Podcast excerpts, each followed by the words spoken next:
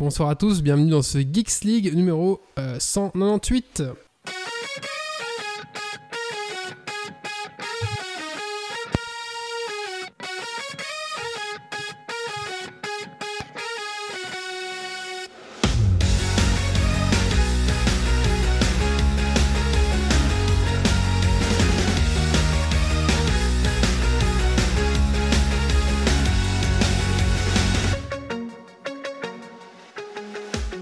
Bonsoir à tous et bonsoir à toutes, bienvenue dans ce Geeks League numéro 198, euh, saison 10, enregistré ce 29 mai 2020. Bienvenue à toi dans ton podcast tech euh, qui sent la frite et la bière.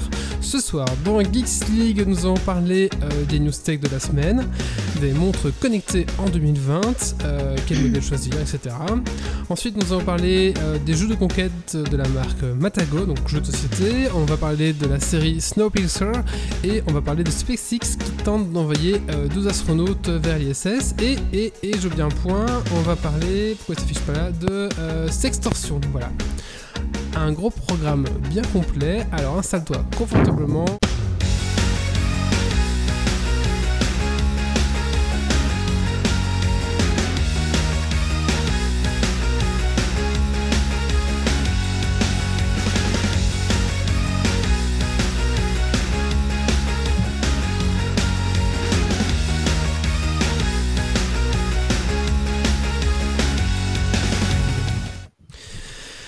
Bonjour à tous et bonjour à toutes, donc bienvenue dans ce Geeks League numéro 198. Euh, Avant de commencer, j'aurais aimé remercier bah, nos tipeurs.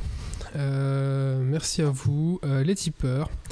J'ai oublié de prendre votre liste sous les yeux, donc je les prends tout de suite, désolé. Je pourrais dire que... Alors, merci à KNLF, merci à Dergonic, merci à Rems, merci à Note Jérôme, merci à Cardar, merci à Gauthier Folzan et merci à Pirkens. Voilà, et si comme eux vous aimez ce qu'on fait, euh, ben, vous pouvez tout simplement nous laisser un petit, euh, ben, un petit pourboire en fait, tout simplement sur euh, tipeee.com slash geeksleague, voilà, tout simplement. Il n'y a rien d'autre à dire, ça nous aide à payer un peu nos bières, nos jingles, notre matos, puis voilà quoi, c'est tout. Et puis surtout, ça, c'est un une reconnaissance, on va dire, de notre public. Voilà. Euh, bah écoutez, il est temps pour moi d'accueillir les chroniqueurs qui vont partager avec moi ce podcast. Donc on va commencer euh, par la gauche, euh, en haut à gauche en commençant sur Discord. Donc bonsoir à toi Titi. Bonsoir tout le monde. Alors Titi, qu'est-ce que tu as fait de geek ces 15 derniers jours? J'ai téléchargé pas mal de petits jeux sur la Switch. J'essaie de trouver des jeux multi à 4. Euh, donc j'ai essayé quelques petits jeux, notamment Blazing Beaks que j'aime bien. Euh, voilà, qui est un petit jeu, euh, un twin stick shooter. Et sinon, je suis tombé sur une vidéo d'une chaîne YouTube que je connaissais déjà bien, Fulloscopy, mais j'ai vraiment bien aimé ça. Une vidéo où il explique un petit peu que la, prophétie du bécane, je sais pas si vous avez vu ça. Ah non, pas du en tout. Gros, de... bah, c'est assez drôle. En gros, vous irez voir la vidéo, elle est très chouette. On en fera une chronique une autre fois, mais en gros, tu es reconnecté qu'à trois ou quatre personnes maximum euh, sur Internet.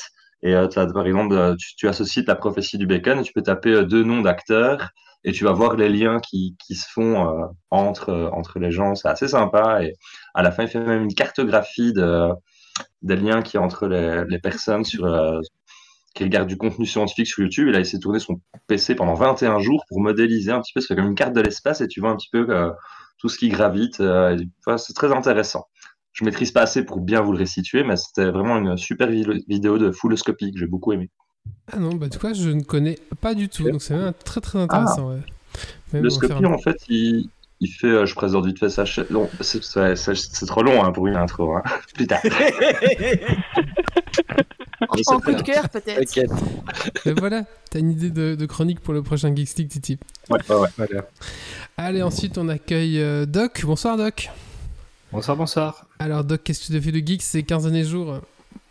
Bah, J'ai continué d'avancer sur FF7 Remake, déjà dans un premier temps. Ouais. J'ai reçu un nouveau micro que j'ai essayé de chipoter avec pour configurer certains trucs, mais je suis pas encore arrivé au bout.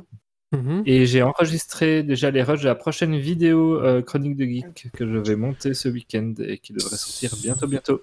Super, génial. Ensuite, on a euh, Grumpy. Bonsoir, Grumpy. Salut, salut. Alors, Grumpy, qu'est-ce que tu fais de geek ces 15 derniers jours? Euh, Pas mal de programmation, encore euh, du jeu de rôle, et c'est à peu près tout. J'étais fort occupé. C'est juste parler un tout petit peu près de ton micro, augmenter ah légèrement le gain. Tout petit peu, mais légèrement. Voilà, super. On a Kylian ensuite. Bonsoir Kylian. Salut. Alors Kylian, qu'est-ce que tu as fait de geek ces 15 années jours? Alors euh, j'ai continué à lire mon jeu de rôle des Genesis. J'en vois pas mhm. le bout.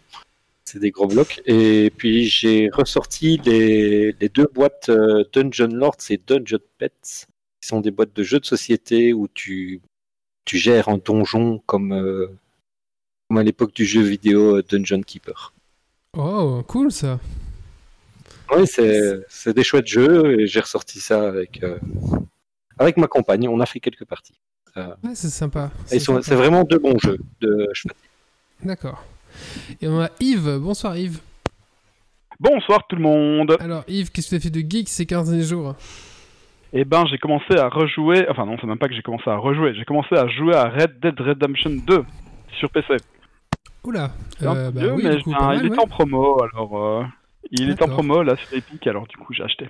Je suppose que c'est quelques heures de jeu euh, quand même. Euh, plus que quelques heures. D'accord. quelques mois? Ouais. Ça dépend comment tu veux le finir, quoi, c'est ça. Là, je tue tout le monde. D'accord. en, fait, Yves, il a pas fait de parapente pendant trop longtemps et là, il faut qu'il se défoule. On a Stacy ce soir. Bonsoir Stacy. Salut Alors Stacy, qu'est-ce que tu as fait de geek ces 15 derniers jours? Euh, ben, Pas grand-chose, parce que j'ai réussi à prolonger mon stage de deux semaines au bureau, histoire d'avoir un truc un peu plus complet que du télétravail. Et donc, en fait, j'ai juste chopé les jeux gratuits sur Epic Games, donc euh, Borderlands et euh, GTA V. Donc voilà, c'est pas très productif question geek ces 15 derniers jours. Mais je vais me rattraper, maintenant j'ai fini. J'ai euh, trois mois avant le TFE, donc c'est parti, je vais pouvoir geeker à mort. ok, d'accord. Entre autres choses. D'accord. Écoutez, super. Euh, Et toi ah, euh, Oui, et toi Qu'as-tu fait de geek ces 15 jours ce que j'ai fait de geek ces 15 jours, c'est recevoir ce magnifique Shure SMC, MCM7B. Vous voyez, vous pouvez le voir ici. Ah oui, la chose dont on a vu beaucoup de stories. Oui, c'est ça. Donc, euh, très très content de l'avoir reçu euh, la semaine passée. Euh, là, je suis en train de découvrir le, micro, voir un petit peu, voilà, un petit voir comment ça va. Là, je teste avec une petite carte son externe. On verra si ça suffit pour bien rendre honneur à, ce micro. sinon, bah, je repasserai à la grosse table de, mixage. On verra bien un petit peu. Mais bon, voilà. En tout cas, très content du produit. C'est un beau micro. C'est un micro un peu légendaire qui est utilisé par toutes les radios. Donc, je suis très très content de l'avoir voilà, c'est mon cadeau un peu des, à moi-même des, 10 ans de Geekstick, voilà. et j'ai reçu aussi un beau cadeau des chroniqueurs, mais on en parlera quand je vais le recevoir, comme ça, d'accord? Voilà. Ouais. Comme tu veux. Euh, oui, oui, très, très bien. un petit spoiler si vous écoutez bien le début de l'émission. oui, c'est ça. Personne n'avait remarqué. Euh, on va se lancer dans l'émission maintenant? Oui. Allez, on se lance dans les news tech de la semaine. C'est parti.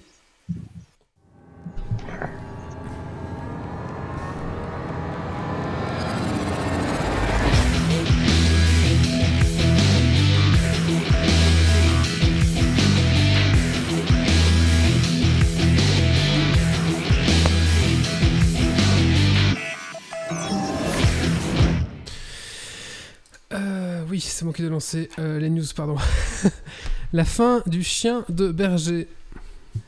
Que seraient des news tech sans une news insolite sur les chiens de robots de Boston Dynamics Après avoir tiré un pouce-pouce, accueilli des patients atteints du Covid, menacé des passants pour qu'ils respectent les distances de sécurité, les chiens robots de Boston Dynamics sont utilisés en Nouvelle-Zélande pour garder les moutons. En pleine nature, j'espère juste qu'ils vont pas tomber à court de bateau. Ah, ouais. Euh, happy birthday. Pac-Man a 40 ans, ben joyeux anniversaire. Ok. Vert, de, vert pomme. Des rumeurs persistantes indiquent une sortie des Apple Glass fin 2021, début 2022. Ces lunettes euh, réalité augmentée de la marque à la pomme n'intégreraient pas de capteur photo-vidéo euh, et nécessiteraient alors de passer par l'iPhone pour ce qui est réalité augmentée. À l'instar de l'iWatch, elles ne seraient donc pas complètement autonomes serait possible également d'y faire monter des verres correctifs, avoir cependant le prix, euh, puisque ça fera gonfler la facture. De ah, base, sans verre correctif, compter dans les 499 dollars. Alors, moi perso, ça m'intéresse beaucoup, parce que j'ai toujours trouvé que la, réalité augmentée pouvait être vraiment très chouette, plein d'applications tous les jours. Donc à voir ce qu'ils vont en faire. Euh, moi, ça m'intéresse aussi de voir un petit peu, parce qu'on avait, on avait eu les Google Glass, qui étaient au final pas top. J'ai vu un mec avec, avec dans un bar à Arlon. Le mec, c'était la star de la soirée. Bah, euh, pourtant, il y, a pas mal de, bons échos des, Google Glass, justement. C'est plus que ça a été mal reçu par les gens. mais, euh, les gens n'étaient pas prêts. En termes d'usage, ça reste dans les meilleures expériences de, de ce genre de choses. D'accord, ok. on verra ce que fera Apple parce que là, elles seront plus accessibles parce que c'est quand même deux fois moins cher que les Google Glass. Et euh, quand on voit comment ils ont su imposer les, les AirPods ou l'Apple Watch, des comme ça, euh, là où vous les entendez pas trop, ben, bah, disons que Apple a une bande de fans et donc euh, il va avoir de la vente rien que parce que c'est Apple. mais il faudra voir concrètement. Parce qu'en termes de. Si on, on, regarde les Google Glass, je sais qu'il y a toute une, toute une série d'acteurs de l'industrie qui les ont utilisés simplement en termes de formation avec la réalité augmentée. C'était apparemment super intéressant. Donc voilà. Ouais, à voir. Euh, la technologie a aussi beaucoup évolué depuis les Google Glass. Hein. Google Glass, ah, c'est 4 ans déjà, je crois. Donc, euh, plus. En fait, faire sortir les, ces glaces-là, de, ces lunettes-là de coupe euh, professionnelle. Apple va faire en sorte que ce soit un produit non professionnel public. Et là, du coup, ouais. là, moi, je suis assez intéressé. là, tu vas tous les voir dans le bar avec. Ouais, c'est ça. Après, je me dis, en voiture, ça va être un drame. ouais, complètement. Les gars qui vont regarder un porno pendant qu'ils conduisent. Je sais pas ce qu'ils vont permettre, mais ouais, je pense qu'en voiture, ça... après, je sais pas, on verra bien. Euh, peut-être qu'ils vont mettre un système quand tu roules, quand tu vas à plus de 15 km/h, ça, ça se lock, toi. Ou... il faut voir que, les, la réalité augmentée, donc il faut voir qu'est-ce qui affiche sur les lunettes. Tu peux très bien imaginer que toutes les bordures t'affichent de l'information, mais que le centre de l'écran ne permet pas d'afficher. Euh, à voir.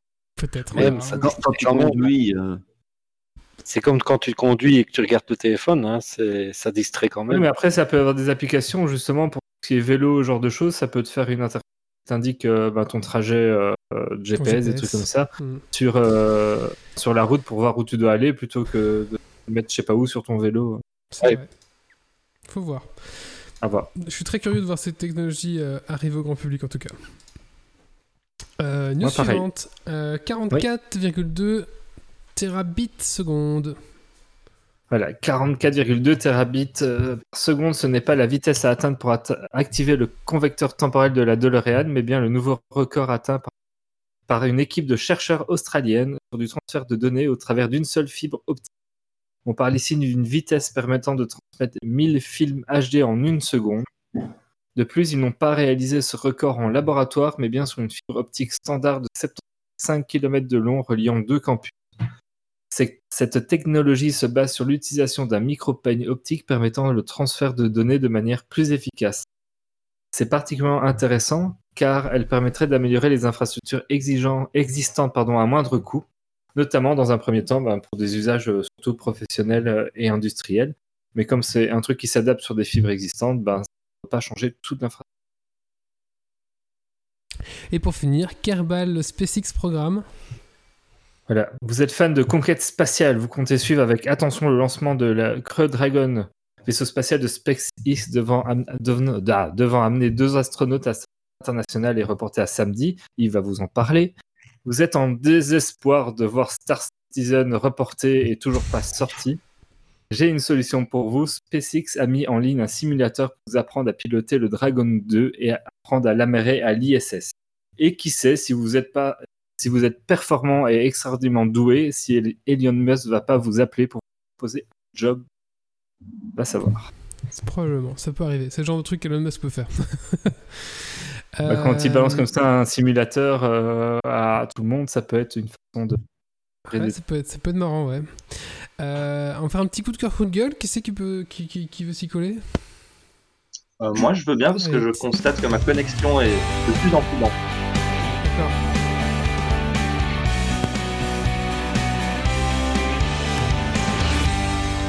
Vas-y, Ziti, je t'en prie. Bah, moi, je, bah, évidemment, si, si, j'avais plus de temps ou si je faisais des fois comme Grumpy, je ferais un coup de gueule et un coup de cœur. Mais, euh, bah voilà, Mais ça, ça gueule, le système. Euh, bah, ce serait la, petite circulaire en Belgique pour l'enseignement, incompréhension, mais on va pas s'attarder là-dessus. Et on va parler de quelque chose de plus réjouissant. Et c'était, euh, moi, j'ai testé sur Switch Kingdom euh, Two Crowns. Euh, qui est vraiment pour moi très sympathique. Quand le jeu était sorti, je gâtais beaucoup, c'était sur Steam avant, mais quand le jeu était sorti, je gâtais beaucoup. Et puis je trouvais que les critiques n'étaient pas suffisamment bonnes, il y avait beaucoup de reproches faits au jeu. Euh, mais vu que j'avais vraiment bien aimé ce jeu-là, je l'ai téléchargé. Et euh, je trouve qu'il est vraiment euh, super chouette. Je comprends pas trop les reproches qui lui ont été faits. Peut-être qu'entre-temps, il y a eu plusieurs euh, corrections, correctifs apportés, des mises à jour. mais je trouve que le contenu est vraiment sympa. Le fait de pouvoir jouer à deux, c'est vraiment chouette. Ça apporte de la variété par rapport au premier contenu. Puis il y a quand même deux extensions qui sont sorties. Donc il y a Shogun. ça, c'était la première extension. Là, récemment, il y a Deadlands qui est sorti. Euh, qui est très chouette. Donc il y a quand même trois univers différents. Je trouve qu'il y a vraiment moyen de passer euh, pas mal de temps euh, là-dessus, de bien s'amuser. C'est un jeu de joueurs sympa en pixel art, donc tout ce qui me plaît. Donc je vous le conseille vraiment malgré les, les évaluations pas très positives en tout cas. Voilà. Et c'est quoi comme C'est quoi comme style le style de jeu, c'est un jeu de, de, gestion. En fait, tu as un scrolling, on va dire, horizontal. Tu peux simplement déplacer ton bonhomme de gauche à droite tu as une bourse qui contient des pièces et c'est simplement en déposant des pièces à certains endroits que tu vas débloquer des actions. Donc si tu, tu te balades sur ton territoire, euh, tu vas croiser des gueux, tu lâches une pièce, le gueux va revenir vers ton château, ta base. Et là, même chose, si tu as lâché deux pièces, tu vas avoir un archer, trois pièces, ça va être un constructeur. Donc c'est toi qui répartis un peu le, travail de, ces personnes-là et tu as des vagues chaque nuit euh, de zombies qui arrivent et tu dois gérer euh, l'attaque euh, et la destruction de, de, portails de monstres. Et euh, l'air de, enfin, sans vraiment avoir l'air d'être complexe comme ça, il est super simple à prendre en main parce que finalement, tu ne joues qu'avec ton stick directionnel et un bouton, éventuellement un deuxième bouton si tu as une monture un peu spéciale. Mais c'est très simpliste comme ça, mais finalement, le jeu est très riche dans ses mécaniques et euh, il faut des fois recommencer plusieurs fois avant de maîtriser. Donc, c'est, c'est beau, c'est stratégique, c'est du pixel art. Si tu ne connais pas, je conseille vraiment d'aller voir un, petit peu. C'est, ah je regarderai. Par contre, à deux, ça joue comment du coup? Bah, ton écran est splitté en deux à l'ancienne, ça, ça j'adore. Donc, euh, je joue avec ma compagne à ça, et donc euh, moi je suis euh, en haut, elle est en bas, et tu te croises en temps réel directement sur le jeu, donc c'est très très chouette. D'accord, ok. Merci, on remercie aussi Casuor de nous suivre. Merci à toi. écoutez, je propose qu'on passe maintenant à la chronique de Stacy qui va nous parler de Snowpiercer. Alors moi je vais disparaître parce que j'ai des petits drops, donc je vais brancher un petit câble à mon PC, ça ira mieux. Alors Stacy, après le jingle, euh, la parole est à toi, d'accord? Allez, c'est parti. Ok. Faut qu'on change ce jingle. Ouais.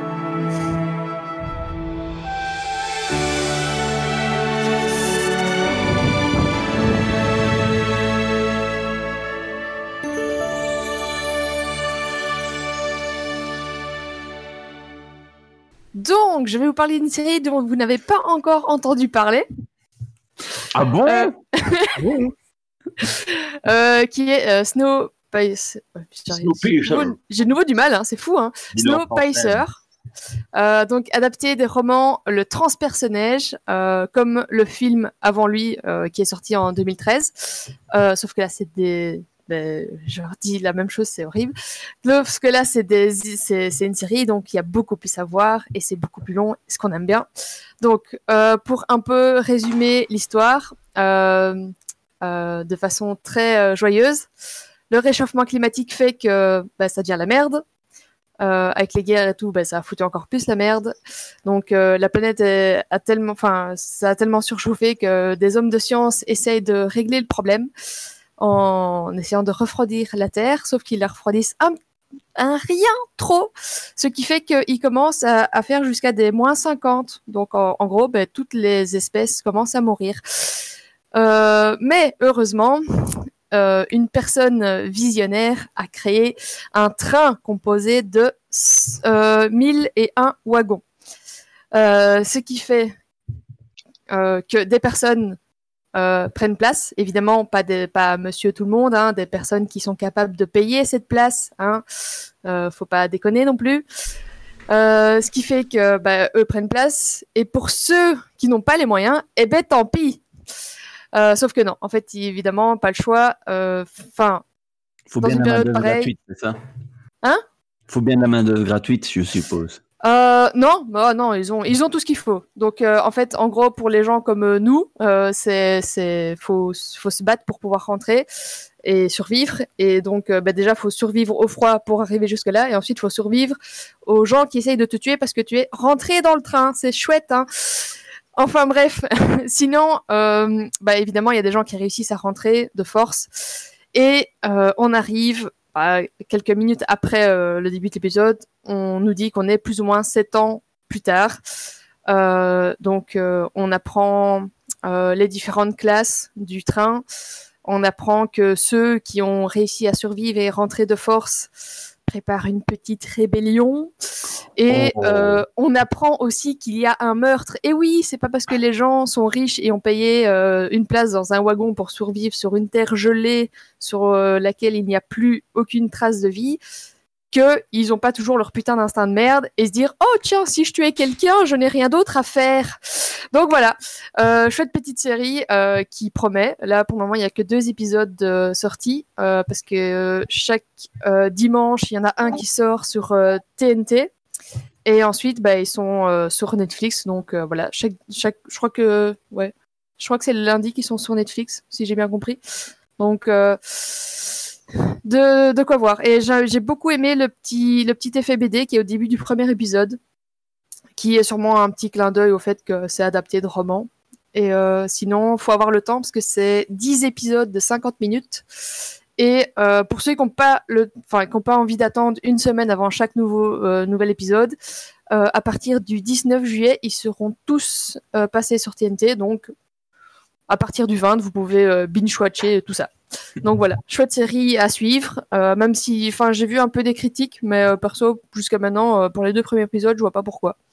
Donc, Et c'était à si, suivre. si je, si je me souviens bien, le, le film de Joon-ho, il y avait une sensation de film à l'horizontale.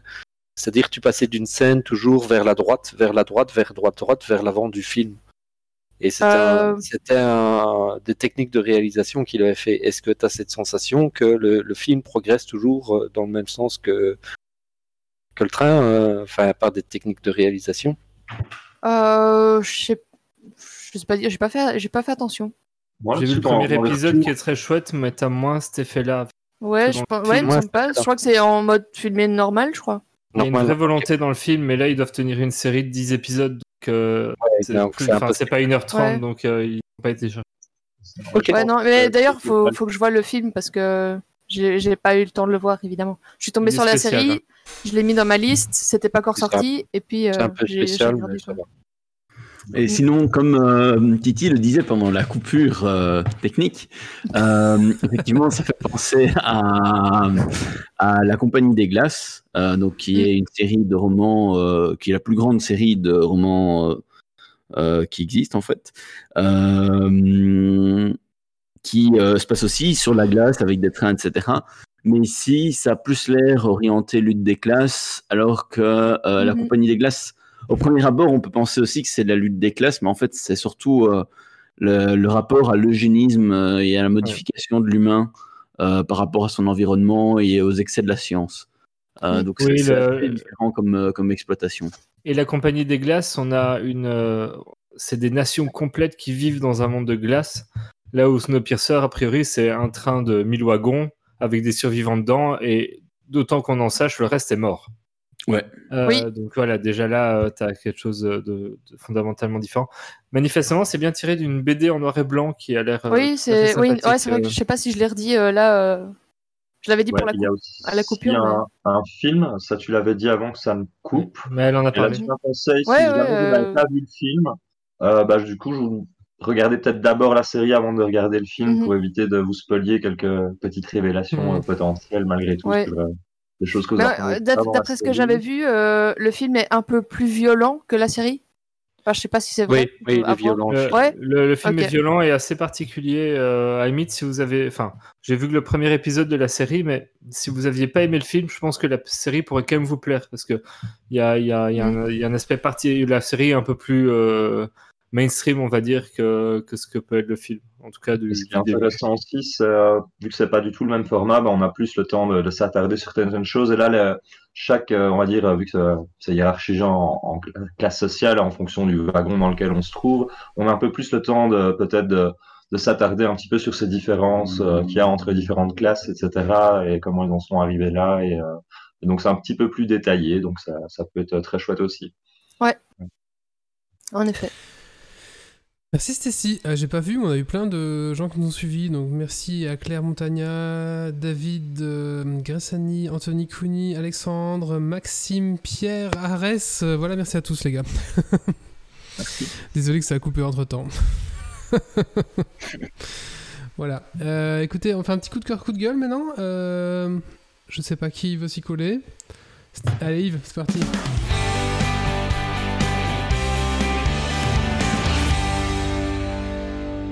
Alors moi c'est un coup de cœur euh, aujourd'hui, un gros coup de cœur parce que les restaurants viennent enfin de réouvrir euh, après le confinement au Luxembourg et j'ai pu me faire un super steak.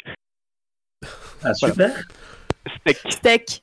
Ah, j'ai compris un super steak. T'es tout seul à table ou comment ça va Ah oui, tout seul à table. Alors, alors dans le restaurant, il y a des euh, comment dire, il y a des barrières en plexi devant et derrière les sièges si tu veux.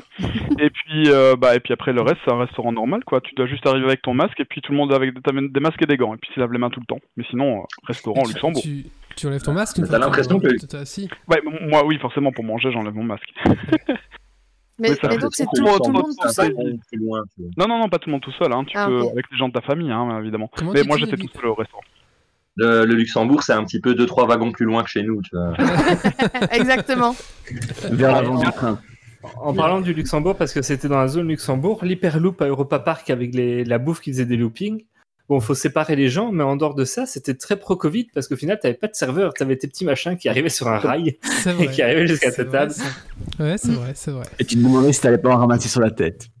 Et finalement, tu ne ramassais rien sur la tête. Alors oui, je, je pour Facebook, ouais, je me suis bien fait plaisir euh, ce soir, c'est clair, quoi. Et eh oui, mais ça fait trop du bien de pouvoir enfin retourner au restaurant après, euh, après ce, ce, confinement, quoi. Sérieusement, la première fois que vous allez y aller, c'est juste ah super expérience. C'est pas bien de faire baver les gens comme ça. L'Instagram de Yves, il a mis une photo du restaurant. Je crois que c'est ça en fait. C'est ça, Yves. Mhm. C'est ça. Allez. Euh, écoutez, on va passer à la suite et on va parler de montres connectées. Euh, je vous ai préparé un petit dossier pour savoir à quoi ça sert, est-ce que c'est toujours bien? Et que choisir en 2020. C'est parti.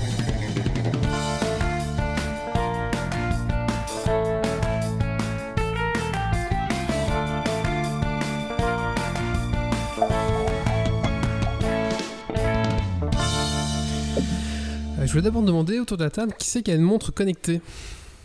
Mais qu'est-ce que tu appelles une montre connectée d'abord? Ah oui, on va en parler. Et qui c'est qui a une montre connectée? On, verra après. Mais qui c'est qui considère qu'il a une montre connectée? J'ai la, WeSings, donc celle qui est une montre analogique mais avec un petit écran connecté pour te donner tes notifs. Ouais, D'accord. Euh, C'est vrai? Ah ok. Bah écoute, ah. Euh, euh, moi non plus, et j'en porte une depuis que j'ai une smartwatch, tu vois, donc euh, voilà. On va un petit peu Jamais porté une montre normale avant Non, non, non, non, jamais. Ah. Voilà, et euh, je la supporte assez bien, donc ça va. Après, elle me rend des services, donc voilà. Alors, une montre connectée, pourquoi faire? Donc, ça a apparu déjà il y a plusieurs, plusieurs années déjà. les montres connectées, au début, n'ont pas rencontré un grand, grand succès. On va dire que c'était un peu pour les geeks et vraiment les passionnés, on va dire ça va un peu le gadget, enfin un peu la réputation du gadget inutile. Hein, on disait, euh, et ta montre, est-ce qu'elle donne l'heure? Au début, bah, elle donnait pas forcément l'heure. Euh, donc, euh, les technophiles, toutefois, apprécient d'être avertis des notifications de leur smartphone, réseaux sociaux, messages, appels, rendez-vous, etc. on peut aussi voir ses emails, on peut piloter la musique, lancer un podcast. Donc, ça fait pas mal de choses quand même, hein, une petite montre connectée. Tu peux afficher tes billets de train. Donc, euh, par exemple, quand il y a des QR codes, ce genre de choses, ben, tu peux avoir une application directement pour afficher le QR code euh, sur, ta, sur ta smartphone. Tu peux payer avec. Euh, il y a aussi toute la dimension sportive. Donc, si vous êtes sportif, que vous voulez un peu compter votre nombre de calories, de, pas, de, de, kilomètres que vous faites, ben, les montres connectées font ça très bien maintenant. Aussi, Qui soyons euh, honnêtes, est souvent la bonne excuse qui finalement s'avère être peut-être pas l'usage principal qu'on finit par en avoir. C'est vrai. Alors en intérieur, course à il y en a même qui vont dans l'eau, donc pour la natation, euh, il y a voilà, pas, mal de choses, euh, avec des fonctions de coaching ou plus ou moins, etc., avec des récompenses, et aussi tout un volet sur la santé aussi. Donc c'est aussi une autre une autre euh, volet sur lesquels les, les smartphones, enfin les smartwatches essaient de, se mettre, c'est un peu grâce à ces capteurs, ils se veulent un peu bah, là pour votre santé, donc à écouter votre fréquence cardiaque, votre taux d'oxygène, et pas mal de choses, Ouais. et même que là, les, très bien. les, les- les chercheurs de, les chercheurs sont en train d'essayer de trouver un moyen pour que détecter le Covid via votre montre connectée. Voilà. Mais c'est pas encore, ils n'ont pas encore trouvé comment. Voilà. Euh, voilà une, montre connectée, euh, ça peut faire tout ça. Alors, on va commencer d'abord. Qu'est-ce que une montre connectée Enfin, quelle est la différence entre une montre connectée et un bracelet connecté? Parce que, en fait, on va dire il y a un peu deux, écoles différentes, les bracelets et les montres. Euh, donc, les bracelets, en fait, sont dédiés au, tracking, on va dire, de votre activité physique quotidienne, fréquence cardiaque, nombre de pas, calories, aussi pour votre sommeil aussi, tracking de votre sommeil, mais ne, comportent, ne comporteront pas forcément un écran, des applications installées dessus. Donc c'est plus un périphérique qui va être relié à un smartphone par exemple. Euh, que un périphérique avec un minimum d'intelligence quand même. Avec un minimum Un d'intelligence, bracelet je suis d'accord. Oui, un Un bracelet. bracelet, c'est sans écran normalement. hein. Ouais, un bracelet c'est sans écran. des montres connectées. Bah, c'est parce que moi, quand je regarde ce que j'ai, je considère pas que c'est une montre. Bah, elle, donne l'heure, c'est une montre. Ouais, enfin, Il y moi, je l'utilise pas du tout pour ça. Moi, j'utilise vraiment pour le côté bracelet.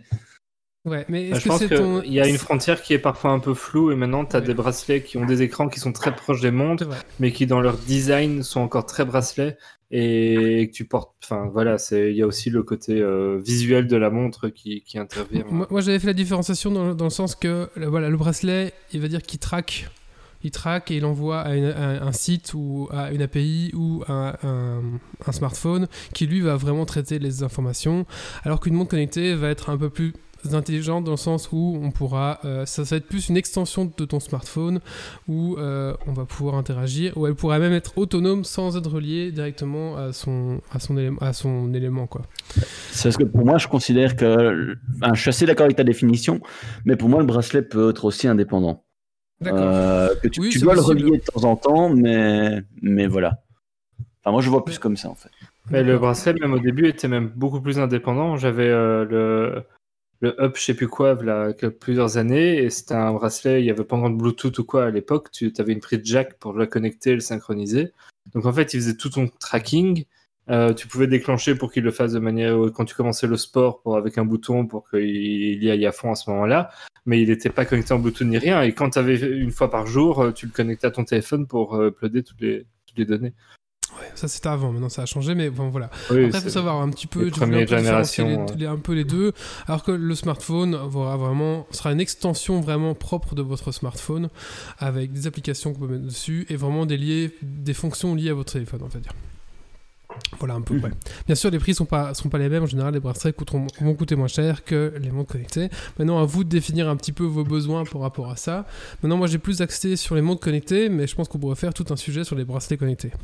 Alors, euh, ensuite, on va un petit peu voir ben, les, quels sont les, les points, les, les critères qui vont vous aider à choisir votre, smart, votre smartwatch, parce que faut savoir qu'il existe pas mal de, de choses sur le marché maintenant. Et donc, on va un petit peu voir ensemble les petits points qui pourraient peut-être vous permettre de, de choisir un petit peu vers quel monde vous devriez aller, en sachant que bah, c'est pas exhaustif. Quoi. Euh, premier point pour moi, c'est l'autonomie. Euh, il faut savoir que une montre connectée va avoir une autonomie entre 2 et 16 jours suivant le modèle, on va dire. Euh, voilà, Bon, moi, mois. typiquement j'ai oublié de recharger la mienne cette nuit et là elle vient de me lâcher. Voilà. la mienne tient ne tient plus pas jour. La tienne ne, ne tient pas deux jours par exemple. Euh, donc, à vous de voir un petit peu vos besoins. Euh, si vous êtes un sportif, euh, que vous comptez faire un trekking de la montagne, je pense qu'une montre qui, tient un jour ne n'ira pas pour vous. Ou alors ça va être assez compliqué. Il faudra peut-être plus vous orienter vers une montre connectée avec une meilleure autonomie. Donc, c'est vraiment un critère qui va devoir un petit peu influencer votre premier choix, en sachant que la plupart des gens enlèvent leur montre pour dormir et vous la posez sur votre table de nuit et le matin vous la mettez et c'est chargé quoi. Sachant aussi que c'est aussi quelque chose d'intéressant ce que tu dis là, parce que si vous voulez utiliser votre montre connectée pour du tracking de sommeil, Ah. que c'est une fonctionnalité qui vous intéresse, il faudra penser au ça. fait que bah, la nuit, il faut la porter et elle ne sera pas en charge. C'est ça. Je pense qu'il y a d'autres appareils peut-être plus efficaces pour le tracking de sommeil que, que les montres en fait. Je pense qu'il y a des choses à mettre sous le matelas qui peuvent traquer votre sommeil qui sont beaucoup plus efficaces. les, bracelets sont souvent plus, au, niveau des capteurs sont souvent mieux pour ça. les, bracelets, je pense, pour le prix, hein, c'est moins cher. Hein. Oui, pour, les bracelets sont mieux pour euh, le tracking du sommeil. Alors, une montre connectée pour le sport. Il faut savoir qu'il y a des, fabricants comme Garmin euh, ou Polar, donc qui sont eux vraiment dédiés au sport, euh, avec des statistiques vraiment vraiment précises est vraiment orienté entraînement.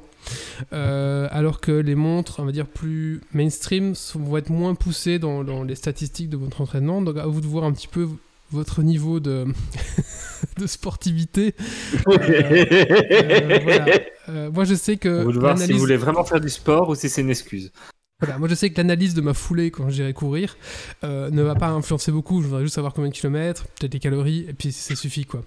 Euh, maintenant, euh, en sachant que certainement même vont proposer des, des, des, des programmes d'entraînement avec directement sur votre monde. Donc voilà, à vous de vous voir un petit peu à quel, quel est votre niveau de sportivité et à quel niveau vous voulez vraiment le pousser. Quoi. Mais si vous êtes un, sportif de haut niveau, vous entraînez vraiment pour un, je sais pas un trail ou un truc un peu plus hardcore, orientez-vous vers des montres qui sont vraiment orientées très sportives, comme par exemple les deux marques Garmin ou Polar, il y a peut-être d'autres. Hein, voilà. Et en fonction du prix, à ce niveau-là, tu as l'autonomie qui joue beaucoup, dans le sens autonomie euh, par rapport au téléphone parce que les montres haut de gamme euh, typées pour le sport, elles vont avoir du tracking GPS, euh, voire même jouer de la musique, ainsi de suite, sans avoir besoin de relier un smartphone. Et souvent, des sportifs qui, font des gros treks et tout, ils n'ont pas envie de travailler le smartphone en plus d'avoir la montre au poignet.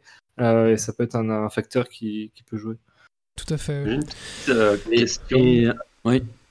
Une petite question là-dessus. Euh, par exemple, si tu as une montre connectée, est-ce que tu peux télécharger des applications pour la remodifier ou c'est fixe, euh, c'est une configuration d'usine qui est fixe derrière? Certaines, oui, le permettent, on pourra en parler un petit peu après, mais ah bah, oui, certaines, il n'y a pas de souci. Euh, notamment les montres bah, à, iPhone ou Android permettent en fait tu peux installer des petites applications et après euh, customiser. Voilà là je pourrais pas vous montrer parce que j'ai plus de batterie je vais pas recharger c'est malin pour euh, moi qui fais un sujet sur les montres connectées mais par exemple moi je peux choisir la, face avant. En fait comment est-ce que l'heure s'affiche? Est-ce que j'ai une montre digitale est-ce que j'ai des aiguilles? Est-ce que j'ai un style avec un petit Mickey un genre un peu flic-flac tu vois?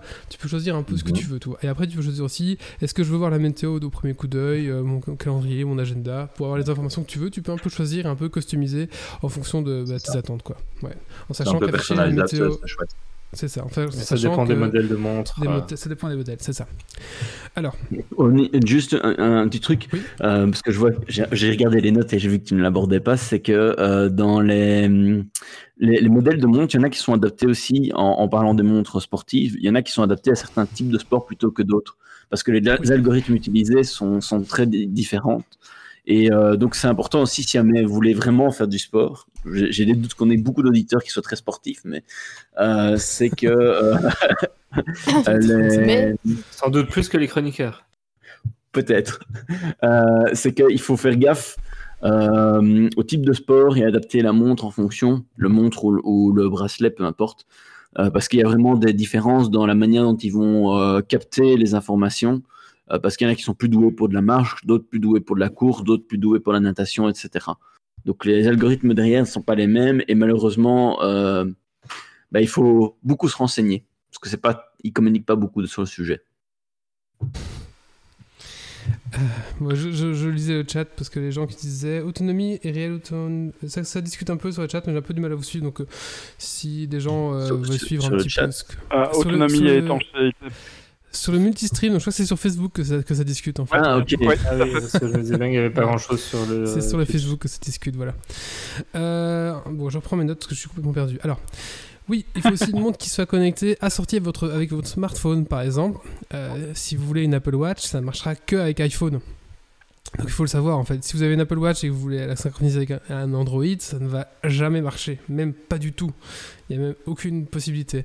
Donc essayez un petit peu, bah, regardez à ça aussi. Maintenant, si vous avez un téléphone Android, la plupart des modèles vont très bien marcher avec. Euh, hein, euh, toutes les montres comme la Watch GT, les Huawei, euh, enfin la plupart des montres, vont, si vous avez un Android, vont se connecter avec votre Android, il n'y a pas de souci. Je pense que la seule exception étant l'Apple Watch et regardez aussi l'Apple Watch, si vous voulez prendre la dernière par exemple, ça n'ira qu'avec les iPhone 6 ou supérieurs. Donc c'est aussi une chose à, bien faire gaffe quoi. Mais bon, voilà. En général, si vous achetez un Apple Watch 5, c'est que vous avez, vous équipé en ce qu'il faut, mais bon, voilà. Donc regardez bien que la montre va bien se connecter à votre smartphone. Ou si vous avez une montre, euh, comment c'est les montres, euh, les, les, les téléphones pourvus, les Domo, je sais pas trop si ça marche, mais si c'est Android derrière, donc ça devrait aller. Euh, une montre connectée pour le style, euh, bah, faut savoir aussi, bah voilà, c'est comme une montre, c'est quand même un, élément un peu esthétique qu'on va porter pour, euh, bah, pour faire joli autour du bras, comment dire, voilà. Ben, c'est aussi un élément euh, qui va vous plaire. En fait, toute une montre, c'est quand même vraiment un critère coup de cœur, on va dire. Est-ce qu'elle vous, vous plaît Est-ce que le bracelet vous plaît Donc ça, je pense que c'est aussi un critère très très important, c'est la gueule de la montre, quoi. Euh, parce que forcément, vous allez avoir, et euh, je trouve c'est important d'avoir une montre qui nous, qui nous plaît en tout cas. Euh, maintenant, il faut savoir que pas mal de modèles, enfin quelques modèles, même plusieurs même, proposent de changer le bracelet. Bon, c'est le cas des Apple, mais d'autres aussi. Et du coup, bah, à ce moment-là, je pense que vous pourrez un petit peu trouver le bracelet qui, qui, vous sied le mieux, on va dire. Et aussi, bah oui, après, voilà, si vous voulez une montre plus sportive, bah, enfin voilà, c'est le même principe, quoi. Ensuite, euh, on va dire, non, il y a toutes les caractéristiques, donc. Euh... Oh, il y a le chat qui est rentré, attendez. Qu'est-ce que tu fais là? Désolé. En attendant, c'est le podcast. Oui, c'est euh, de Bon. des incidents de aujourd'hui. On, a le chat, il manque plus que les boobs, c'est ça? Qui, qui s'y colle Sachant que moi, j'ai pas de cam. hein. Mais Moi, Je pas venir avec ma cam. Hein. Mais j'a- J'avais pas pensé à ça. C'est vrai que maintenant, t'habites trop, trop près de chez nous. Désolé, C'est risqué. Je, je vais me taire. Allez. j'ai pas de chat en fait. Et du coup, je vois un chat dans mon salon, je fais. Bah, qu'est-ce que c'est ça? C'est un chat qui est rentré comme ça, genre euh, salut. Euh, donc voilà, j'étais un peu surpris. je fais, mais qu'est-ce que c'est que ce chat? En fait, non, j'ai fait un truc un peu bougé comme ça. Je fais, mais c'est quoi ce truc? Je- C'est un, sphinx. Attention, elle va te poser des questions. Hein. Ah purée, j'ai eu peur. Je sais pas ce que c'est que cette merde. C'était le chat, voilà. Euh, J'en ai tout. Donc maintenant, euh, un petit peu les, critères à prendre en compte, on va dire techniques. Donc euh, le GPS, est-ce que votre montre a, un GPS ou pas? Donc voilà, ça, ça peut être assez utile. Est-ce qu'il a la 4G Est-ce qu'il est indépendant de votre smartphone pour se connecter à Internet? Ou est-ce que en solo, il pourra se connecter à Internet? Parfois, c'est une option. Parfois, il faut regarder le modèle s'il le permet ou pas. En sachant que souvent... À partir du moment où il y a la 4 euh, à partir du moment où il y a la 4G, euh, est-ce que enfin ça devient c'est plus un smartphone de poignet plutôt qu'un montre connectée? Parce Bah, que enfin je veux dire à, à ce moment-là euh, t'as plus besoin de smartphone donc euh, Bah Bah, toujours besoin pour configurer, autonome, enfin. mais euh, ça ira jamais aussi loin qu'un smartphone au niveau ça, ouais. capacité.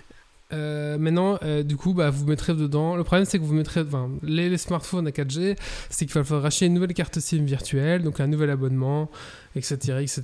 Quoi. Bon, voilà. Souvent, en général, ça va. Oui. Il y, a des- il y a des abonnements un peu à 10 euros pour ce genre d'appareil. ouais, surtout carte si vous êtes Proximus. virtuelle Tu peux avoir une deuxième carte SIM sur ton abonnement?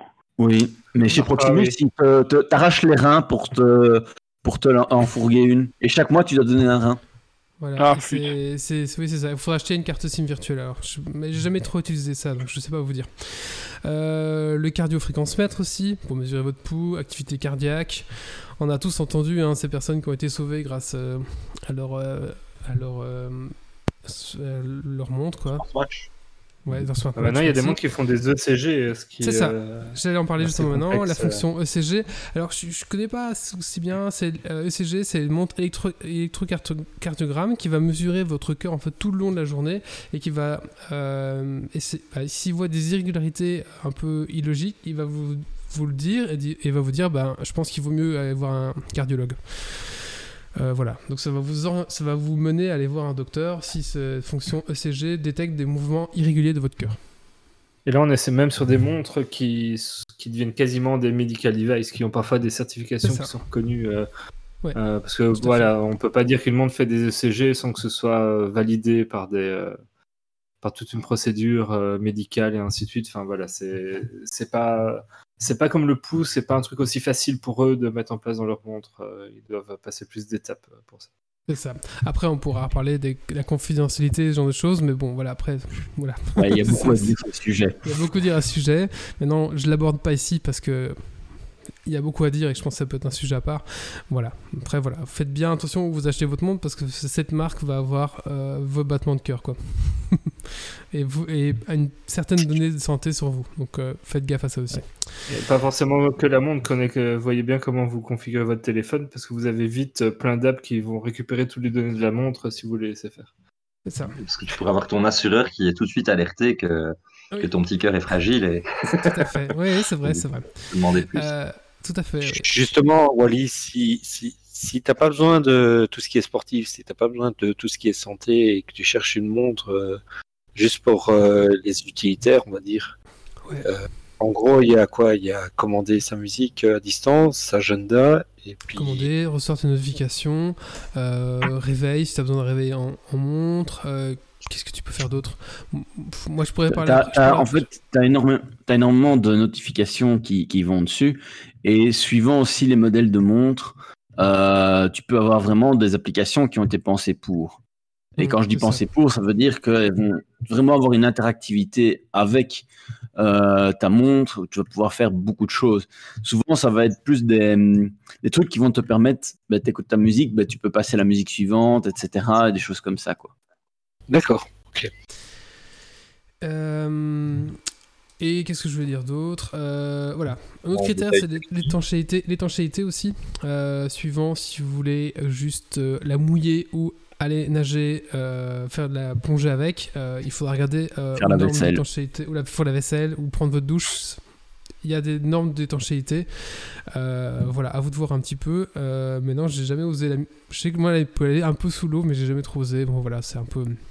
Mais à vous de voir un petit peu euh, quelle utilité vous voulez faire aussi, euh, en sachant que euh, voilà, les montres en général vont supporter le chlore des piscines, mais pas l'eau salée de la mer, par exemple.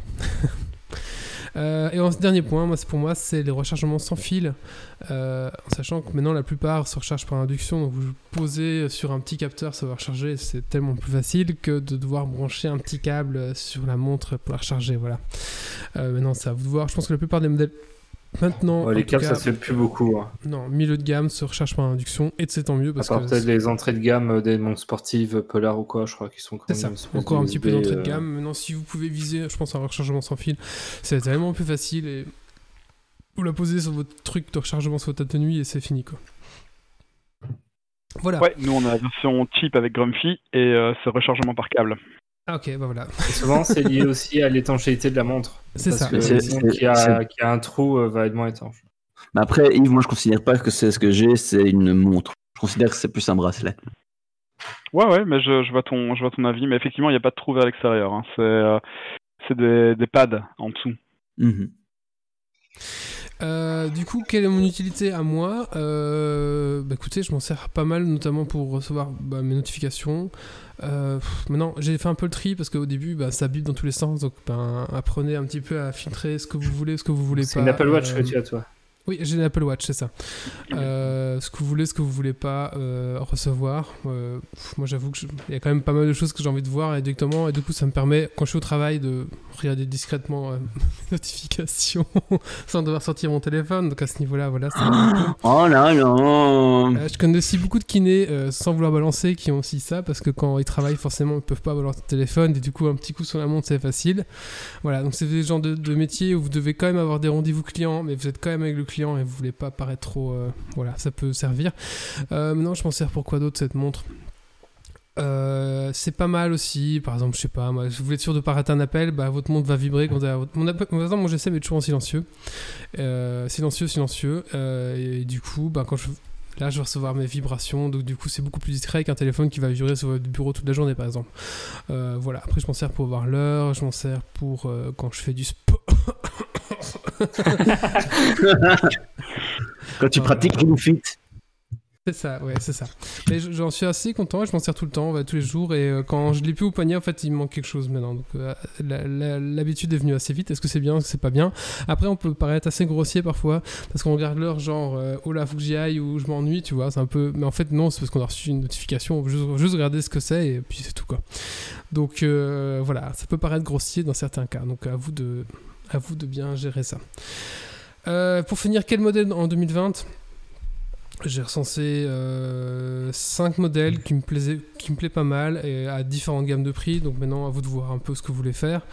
Euh, forcément, si vous avez un iPhone, bah, vous n'avez pas trop le choix. Pour moi, le, meilleur choix, ça va être prendre une iWatch. iWatch 3 à 229 euros ou iWatch 5 à près de 500 balles, je crois. Est-ce qu'il y a autre chose que des iWatch pour iPhone?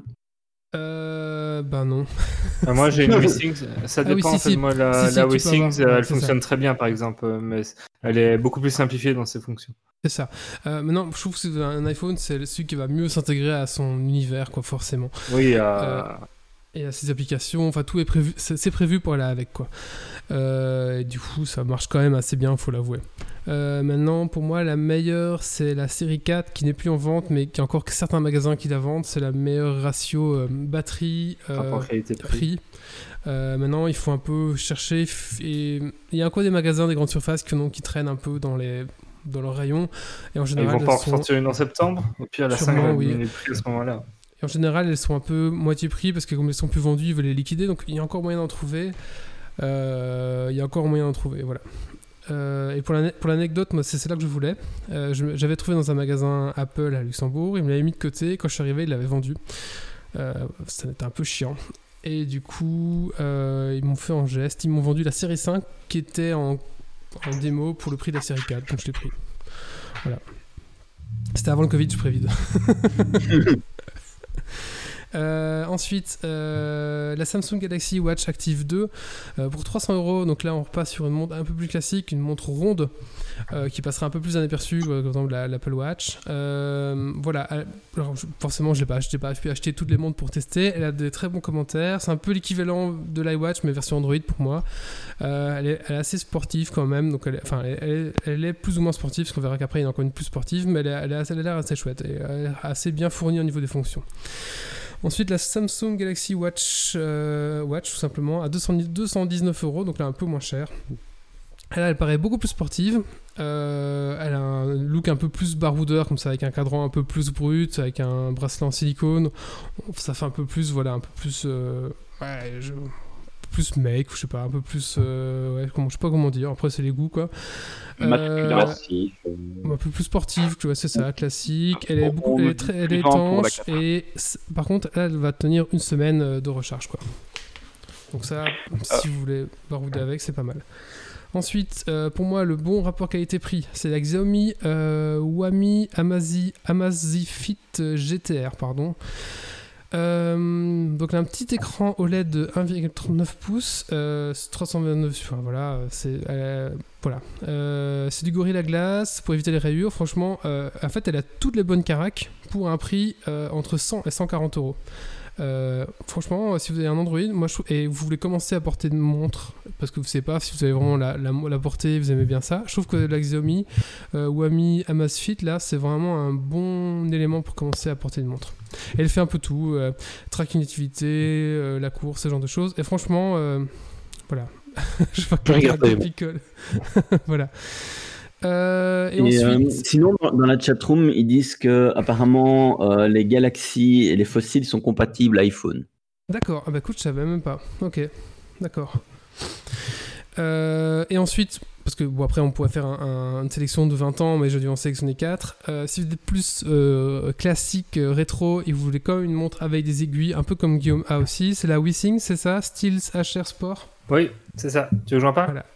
Euh, du coup, tu peux en parler, mais voilà, l'avantage c'est qu'en fait, elle a vraiment une montre classique, hein, une véritable toquante comme j'ai écrit avec des aiguilles, mais que vous allez avoir un petit écran digital dans la montre qui va permettre d'afficher des informations. Je sais que Guillaume en a eu, donc je vais la laisser. Euh, je vais laisser en parler. C'est ça. Donc vous avez une vraie montre en fait euh, qui a un look très classique et ils ont plein de modèles, donc elles sont, elles sont très chouettes. Le petit écran, ben, il va limiter du coup, puisque ça va être quelques pixels blancs sur un fond noir qui vont défiler votre texte. Euh, et donc ça va vous afficher une notification. Euh, ça peut afficher un SMS, mais alors il défile comme sur les anciens écrans de gare. Là, euh, il y a le texte. Ouais, très dégueulasse quoi.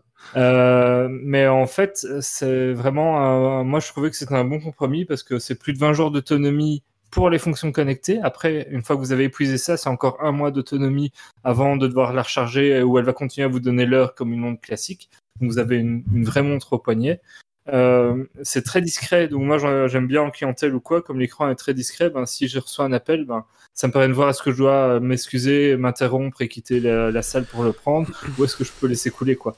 Par contre, ça va vous donner vos notifs, euh, ça va vous faire du tracking du sommeil, de la course, euh, tout ce qui est euh, rythme cardiaque. Par contre, vous n'aurez jamais une photo dessus, vous n'aurez pas d'application vraiment dédiée comme sur les autres modèles. Euh, vous n'allez pas avoir votre musique là-dessus. Euh, quand ça appelle votre téléphone, ça va pas permettre de décrocher. Ça va juste vous donner voilà, des, notifications du tracking sportif et du tracking de sommeil euh, essentiellement. C'est ça, c'est un peu le compromis. Ça dépend de ce que vous recherchez avec une batterie qui est la meilleure, enfin voilà, qui est hyper longue par rapport à tout le reste. Parce qu'elle va moins consommer forcément parce qu'elle doit moins faire. Oui, parce qu'un petit écran, elle doit faire moins de trucs. C'est ça. Euh, donc voilà, à vous voir un petit peu maintenant euh, quel est votre Après, euh. c'est dommage que tu n'as pas parlé un petit peu de, de, l'historique, la, la, Pebble notamment, qui était quand même une des, des premières mondes connectés qui, à l'époque, faisait quand même 7 jours d'autonomie. où là, tu vois qu'encore aujourd'hui, il y a des mondes qui ne font pas 7 jours d'autonomie. Euh, la Pebble était basée sur un écran un écran électronique, hein, c'est ça C'est ça, au début. Euh, bon, malheureusement, la, la, boîte a été rachetée et euh, ben, ils ont arrêté. parce que j'avais un collègue qui avait une Pebble et du coup, ben, comme tous les objets connectés, quand la boîte s'arrête, ben, il y a toute une série de fonctionnalités qui sont mortes. La montre n'est pas morte, mais il y a toute une série de fonctionnalités connectées qui sont mortes. mais voilà, c'était très intéressant. Euh, et j'en profite de ça pour rebondir pour euh, parler de la Pine Time, qui est un peu. Euh, enfin, moi, je, je, vois beaucoup comme le descendant de, de la, la, Pebble, même si c'est pas un écran e-ink, qui est une montre open source avec un open hardware aussi, et qui coûte, si je me rappelle bien, 25 dollars ou un truc comme ça. Ah oui. et qui a moyen de customiser et tout. Quoi. Et d'ailleurs, pour l'anecdote, moi je voulais une montre qui tient longtemps en batterie quand j'ai cherché la mienne. Et la Pebble, euh, j'avais regardé, mais c'était, elle était en fin de vie, on la trouvait plus trop. Euh, enfin, vraiment, c'était, c'était le début de la fin pour elle. Donc, euh, c'est comme ça que je me suis rabattu à l'époque sur la B-Things, qui a plusieurs années et qui maintient bien, parce que c'était racheté par Nokia. Enfin, ça, ça continue à bien vivre. Et ils ont vraiment mis à jour leur hardware parce que je l'ai utilisé un temps, puis elle a été rangée dans le fond d'un tiroir, parce qu'au début, il y avait que des notifs euh, genre SMS, appel, mais c'était très fermé, tu savais rien activer, et donc euh, voilà, c'était trop limité. Et depuis, ils ont ouvert leur, euh, leur programme et on s'est activé à peu près n'importe quel notif du téléphone pour l'envoyer dessus. Et à partir de là, ça devient plus intéressant parce que j'ai pas que les SMS, j'ai aussi les WhatsApp, les Messenger et ce genre de choses que, qui n'étaient pas possibles avant. Mhm. enfin, ça évolue bien. Oui, c'est ça. Il y avait donc c'est ça. Sur la chatroom, il y a Steph Martin qui, qui, qui, nous parle aussi justement, qui était d'accord avec l'Apple Watch 4, qui dit aussi que voilà, comme c'est comme fille, la Galaxy la Fossil sont compatibles. c'est ce que je me suis mis sur le, chat là. Et du coup, euh, on, bah, tu rajouteras, on rajoutera notre émission les deux montres que Grumpy a parlé, alors comme ça, ce sera complet. Euh, bah voilà, c'était juste pour faire un petit tour des montres. Maintenant, je pense que c'est pas complet, c'est pas exhaustif. Il y a tellement à dire là sur ce sujet. Euh, maintenant, je pense que si vous avez jamais porté de montre, commencez peut-être par une montre moins chère et puis vous, allez vite voir si ça vous plaît ou si ça vous plaît pas. Si ça finit dans un tiroir, c'est que c'était pas pour vous. Maintenant, si vous avez porté des montres depuis très longtemps, je pense que là, vous pouvez peut-être investir un peu plus. Voilà. Pour moi, la grosse bêtise, c'est acheter ces montres en platine, en machin. Donc, c'est-à-dire que ça coûte déjà très cher, mais ils vous vendent des modèles encore plus chers avec des, matériaux un peu plus luxueux. Mais pour moi, comme c'est un objet high-tech, ben, ça va, risque d'être assez vite démodé dans les 3, 4, 5 ans. Donc, ça va mal vivre. Et au final, ben, euh, enfin voilà, moi, ça, c'est la grosse erreur à comme, euh, pour le, le verre saphir. La, la Wissings fait une version de verre saphir. Les verres saphir, c'est les verres un, ah impossible à rayer, euh, typiquement quand on va en horlogerie. Et la montre prend 100 euros de plus rien que pour ce verre-là. Mais voilà, il faut être conscient que le hardware, euh, elle va peut-être durer 4 ans, 5 ans. À un moment donné, euh, vous allez changer. Et c'est con de mettre ce prix-là. Au pire, quelques griffes, on vit très bien avec. Là où ce type de verre, pour des montres de luxe ou des, montres horlogiques classiques de qualité que vous allez garder 10-20 ans, a beaucoup plus de sens, évidemment, hein, puisque là, il n'y ah. aura pas de, hardware qui va vieillir et qui, qui va être dépassé. Une dernière utilisation que j'utilise beaucoup, moi, c'est que je m'en sers comme réveil et elle vibre sur mon poignet. Euh, elle sonne pas. Euh, et du coup, quand je dois me réveiller bien avant euh, ma femme, euh, c'est beaucoup plus discret qu'une sonnerie et ça la dérange nettement moins en fait. Mais ça implique de la porter la nuit du coup. Ouais, moi je porte la nuit de toute façon parce qu'elle capte le, le taux d'oxygène dans le sang donc. Voilà. Et notamment pour le Covid, il y en a beaucoup qui en ont acheté. oui, c'est exactement pour ça. parce que comme au début de la quarantaine, ben, j'étais soupçonné de Covid, ben, je voulais observer mon rythme cardiaque simplement pour être sûr que voilà, je n'affabulais pas ou simplement savoir si tout allait bien. Parce que quand on soupçonne qu'on a un truc, ben, parfois on s'imagine des choses. Donc moi, je voulais la data. Et tout va bien? Ouais, ouais, tout va bien. Depuis, j'ai plus rien, donc. Euh. Juste une dernière application aussi, c'est que par exemple, le dernier iPhone, il y a une détection de chute. Donc ça, je trouve ça quand même pas mal. Donc c'est pour les personnes âgées. Euh, S'il détecte que vous tombez et que vous réagissez plus après après 30 secondes ou une minute, euh, la montre va sonner de plus en plus fort. Et si vous réveillez, si vous bougez pas, elle appelle directement les secours.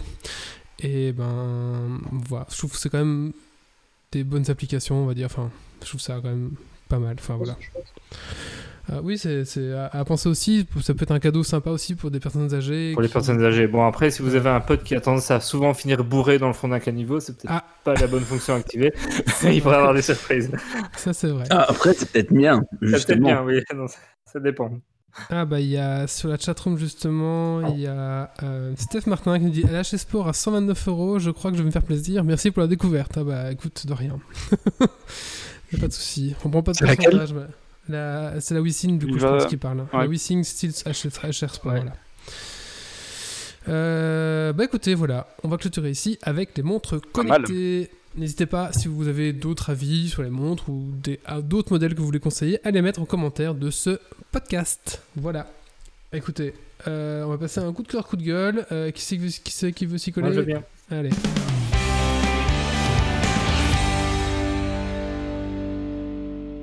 Moi, je vais faire un grumpy coup de cœur parce que c'est un double coup de cœur. c'est mieux qu'il l'a inventé, c'est pas moi. Hein. Euh, non, c'est un peu lié. Euh, indirectement, ben, je vais reparler de l'Apple Arcade euh, parce que en ces temps de confinement et d'ennui, j'ai réactivé un mois de paiement à l'Apple Arcade.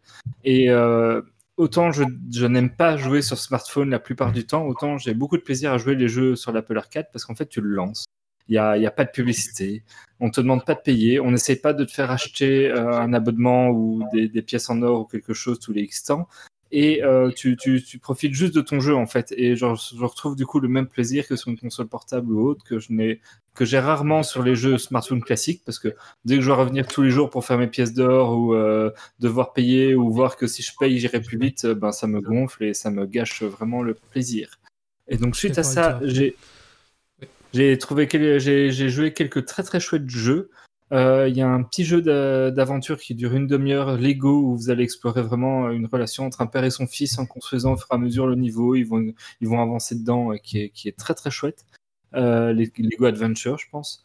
Et alors, euh, What the Golf, qui est euh, sorti l'année passée, qui avait fait fureur. Donc, c'est une espèce de jeu de golf qui revisite le jeu de golf, puisque bon, au début, c'est classique, on, on, tire avec le doigt, ça, ça tape la balle, un jeu de golf classique. Et puis très vite, en fait, tout d'un coup, on se retrouve à faire ça, puis c'est le bonhomme qui part ou le club à la place de la balle de golf.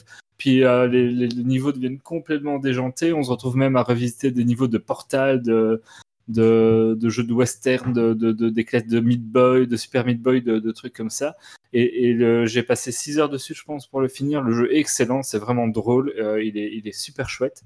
Alors, il est justement euh, sorti sur Switch tout récemment. Sur Switch, ça coûte 15 euros ben voilà, sur Apple Arcade, euh, si vous activez l'Apple Arcade, c'est 5 euros pour, euh, pour un mois. Ben, c'est le temps de faire ce jeu-là, plus quelques autres. Je pense que ça peut valoir la peine. Euh, ça, ça peut vraiment être chouette d'aller explorer ce qu'ils proposent comme jeu là-dedans. Il y a vraiment, vraiment des chouettes surprises. Par contre, c'est un abonnement à garder sous les yeux et à se dire, bah voilà, là je l'ai activé, je me mets peut-être une alerte un peu avant la fin du mois. Comme ça, à la fin du mois, je vois est-ce que je joue encore, je le continue un deuxième mois, ou est-ce que là, j'ai un peu arrêté. Et alors, on le coupe, et puis peut-être que six mois après, on le réactive un mois pour refaire quelques jeux dessus. Euh, voilà, pas le laisser courir, parce que alors, euh, oui, à mon avis, vous n'allez pas rentabiliser vos 5 euros. Ok, merci. Euh... Apple Arcade, c'est que sur Apple? Oui, c'est un abonnement sur iPhone, ouais. C'est que sur iPhone, ouais. L'avantage, c'est plein, plein de jeux, en fait, et euh, sans pub, sans machin, enfin, c'est j'ai pas testé. Il y, a des très bons jeux. Et franchement, What the Golf, il est excellent. Et euh, voilà, 5 euros plutôt que 15 si vous voulez l'acheter euh, définitivement sur une Switch. Ou sur Steam. Euh, il nous reste trois sujets. je propose qu'on parle des jeux de conquête de chez Matago. Ça te va, Kylian? Oui, pas de souci. Allez, c'est parti.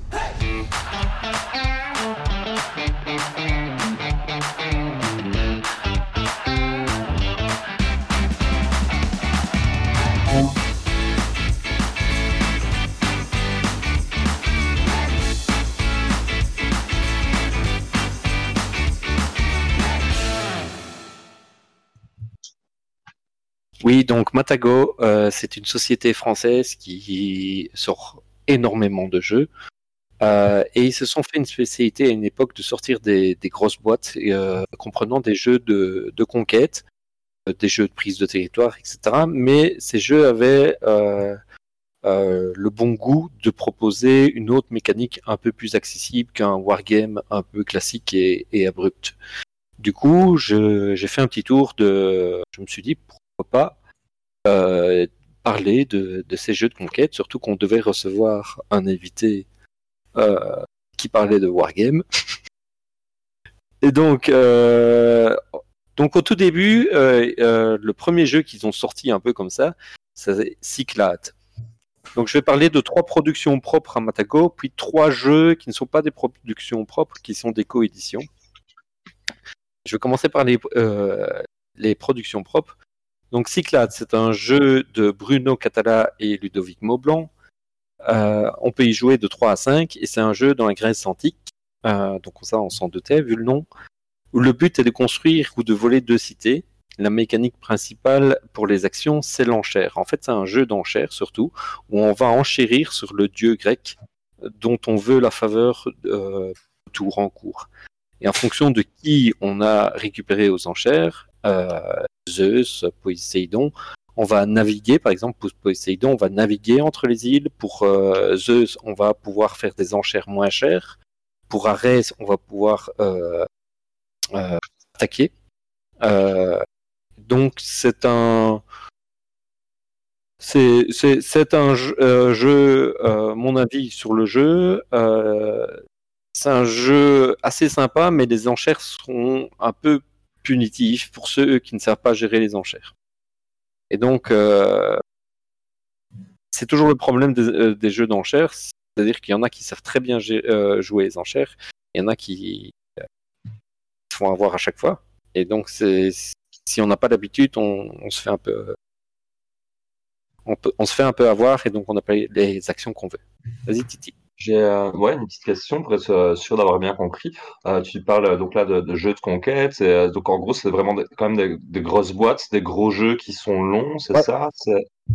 C'est une heure et demie, deux heures. À chaque fois, c'est des jeux d'une heure et demie, deux heures, deux heures et demie, voire on peut même aller jusqu'à trois heures pour certains, si on joue lentement.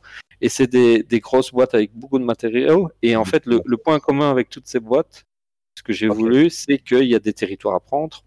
Il y a juste une exception mais je, je, dirais un peu. ça, ça, Après, mais voilà, comme ça, ça clarifie pour moi. Donc, c'est vraiment bien, c'est la grosse boîte. Et le, but à chaque fois, peu importe la mécanique, c'est toujours d'agrandir ton territoire et de, de dominer. Voilà. Et de dominer, de, de, euh, de, prendre des territoires aux autres. Euh, voilà. Euh, ce qui est sympa dans Cyclade, c'est qu'on peut acheter des créatures mythologiques qui viennent nous aider, euh, style euh, la méduse, le kraken, le cyclope. donc ça, c'est sympa dans Cyclade. Euh, donc, le public des Cyclades, le problème, c'est que c'est un public un peu difficile à trouver parce que ça va être trop simple pour un joueur euh, vraiment à fond hard gamer et ça va être trop punitif pour un joueur un peu casu. Non, voilà. Mais ça reste, ça reste un bon jeu. Il y a trois extensions à ce jour. TS qui comprend quatre, euh, quatre, modules, dont une armée des morts. Euh, le, Cyclade Titan qui apporte un nouveau plateau ainsi qu'un mode équipe euh, à 4 ou 6 joueurs en équipe de 2 ou 3. Monument qui ajoute d'autres types de bâtiments. Et ça, c'est la dernière qui est sortie. Et donc, c'est un jeu qui a, vécu sa vie, euh, mais il date de 2009. Euh, voilà. Je suis pas sûr qu'ils vont ressortir des extensions. Euh, c'était le premier. Euh, c'est celui qui a un peu ouvert le chemin des jeux de conquête chez Matago. Peu après, ils ont sorti Kemet en 2012, Là, c'est des confrères euh, podcasteurs euh, de l'improbable podcast qui sont les auteurs, euh, Guillaume Montiache et Jacques Barriot. Et le jeu se joue de 2 à 5. C'est un jeu dans l'Égypte antique, cette fois-ci. le but, c'est de gagner 8 points de victoire en faisant des attaques. C'est un jeu très agressif parce que tu ne gagnes qu'en attaquant, pas en défendant. Cependant, c'est un jeu avec un arbre technologique. Ouais, c'est bonne ambiance. c'est bonne ambiance. Kemet, il faut attaquer.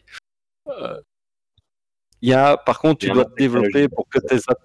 Oui, tu dois te développer un petit peu avec un arbre technologique. Euh, et l'arbre, les tuiles technologiques que tu vas acquérir, ça peut être aussi des tuiles euh, créatures mythologiques. Euh, elles vont dépendre de des niveaux de tes pyramides. En fait, les pyramides, ce sont des dés à quatre faces, des dés pyramidaux à quatre faces qui sont de taille moyenne, quoi. C'est bien imposante. Et tu vas pouvoir dépenser des points en action pour monter ce, ta pyramide. Tu en as dans trois couleurs. Et les trois couleurs vont te donner le style de jeu que tu vas faire, soit agressif, soit défensif, soit euh, polyvalent. Euh, donc c'est très bien foutu. Alors pour moi, Kemet, c'est vraiment le jeu qui se rapproche le plus en matière de jeux vidéo. C'est dommage que Méo n'est pas là. Euh, du RTS style Age of Mythology. Parce que tu vas avoir à la fois cette conquête de territoire et à la fois euh, cet arbre technologique. Ouais. Euh, de plus, euh, sur Kemet, les combats, il n'y a pas de hasard. Enfin, si, il y a un peu de hasard, mais il se gère aux, cartes. Que sur Cyclade, il se gère au dés. Donc, beaucoup moins, donc si tu es beaucoup moins stratégiquement, c'est moins frustrant. Oui. sur Cyclade, c'était d'ailleurs un peu frustrant les combats au dé étaient parfois très frustrants. Donc ça c'est Kemet. Alors euh, Kemet, euh, il y a une campagne Kickstarter qui est sortie jeudi, euh, qui permet de comment dire simplifier les règles, parce que Kemet avait un défaut quand même, c'est la lourdeur des règles. Les cartes combat, les, les actions, c'était assez lourd. Ils ont sorti la campagne Kickstarter. Alors moi j'ai un avis personnel pour la. C'est très bien qu'ils simplifient les règles, mais par contre je trouve que euh, le, redesign n'est pas à la hauteur de ce qu'on pourrait attendre en 2020. Je trouve que le plateau n'est pas un peu sombre. Et voilà. Ouais, euh, aussi perdre peut-être pardon, le petit côté aléatoire qui est pas très présent avec la, si tu simplifies les règles aussi, peut-être que tu peux peut-être y perdre au change, ce sera à voir. Euh... Ah, voilà. Oh, je sais pas. Je pense qu'ils ont simplifié. Ouais, ils ont simplifié pour euh, enlever les lourdeurs, mais pas pour euh, transformer l'esprit du jeu. J'ai l'impression que c'est plus euh, enlever les lourdeurs que, que changer l'esprit du jeu.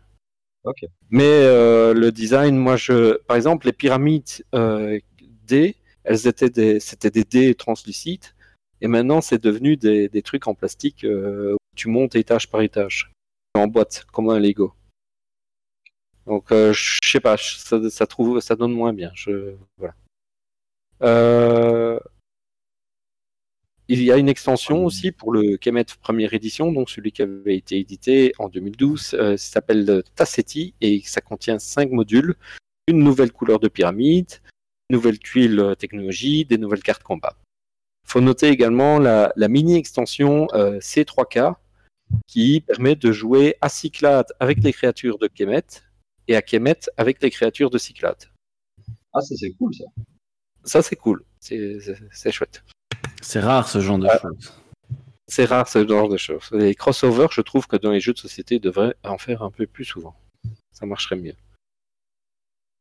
Troisième de la série, et sans doute mon préféré, euh, c'est le dernier qui est sorti. Je vais vous montrer la boîte.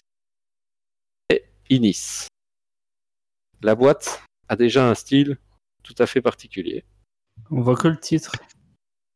Ah, tu vois quel titre On voit que le titre, il faut pas oublier que ce serait bien de décrire parce que pour ceux qui sont... pour ceux qui sont je vais décrire de toute façon. Donc ce troisième volet, c'est Christian, c'est un jeu de Christian euh, Martinez qui nous emmène cette fois-ci chez les Vikings, euh, 2 à 4 joueurs seulement cette fois-ci, tandis que les autres allaient jusqu'à 5. Ici, le but du jeu va être de réunir une condition de victoire. Donc, il y a trois conditions de victoire possibles. Occuper six, territoires, contrôler des territoires avec six figurines ennemies donc c'est pas la même chose, c'est être dominant sur six ennemis, ou occuper des territoires avec six sanctuaires. Donc on a trois possibilités de conditions de victoire. Et euh, quand on en a, quand on en prend, on est éligible pour une, on se déclare prétendant la victoire. Et au prochain tour, si on est toujours, si on a gardé cette condition de victoire, on gagne la partie. Euh, le jeu, en fait, c'est un draft de cartes. On va drafter des cartes, euh, c'est-à-dire on en choisit une, on repasse à son voisin et, et ainsi de suite.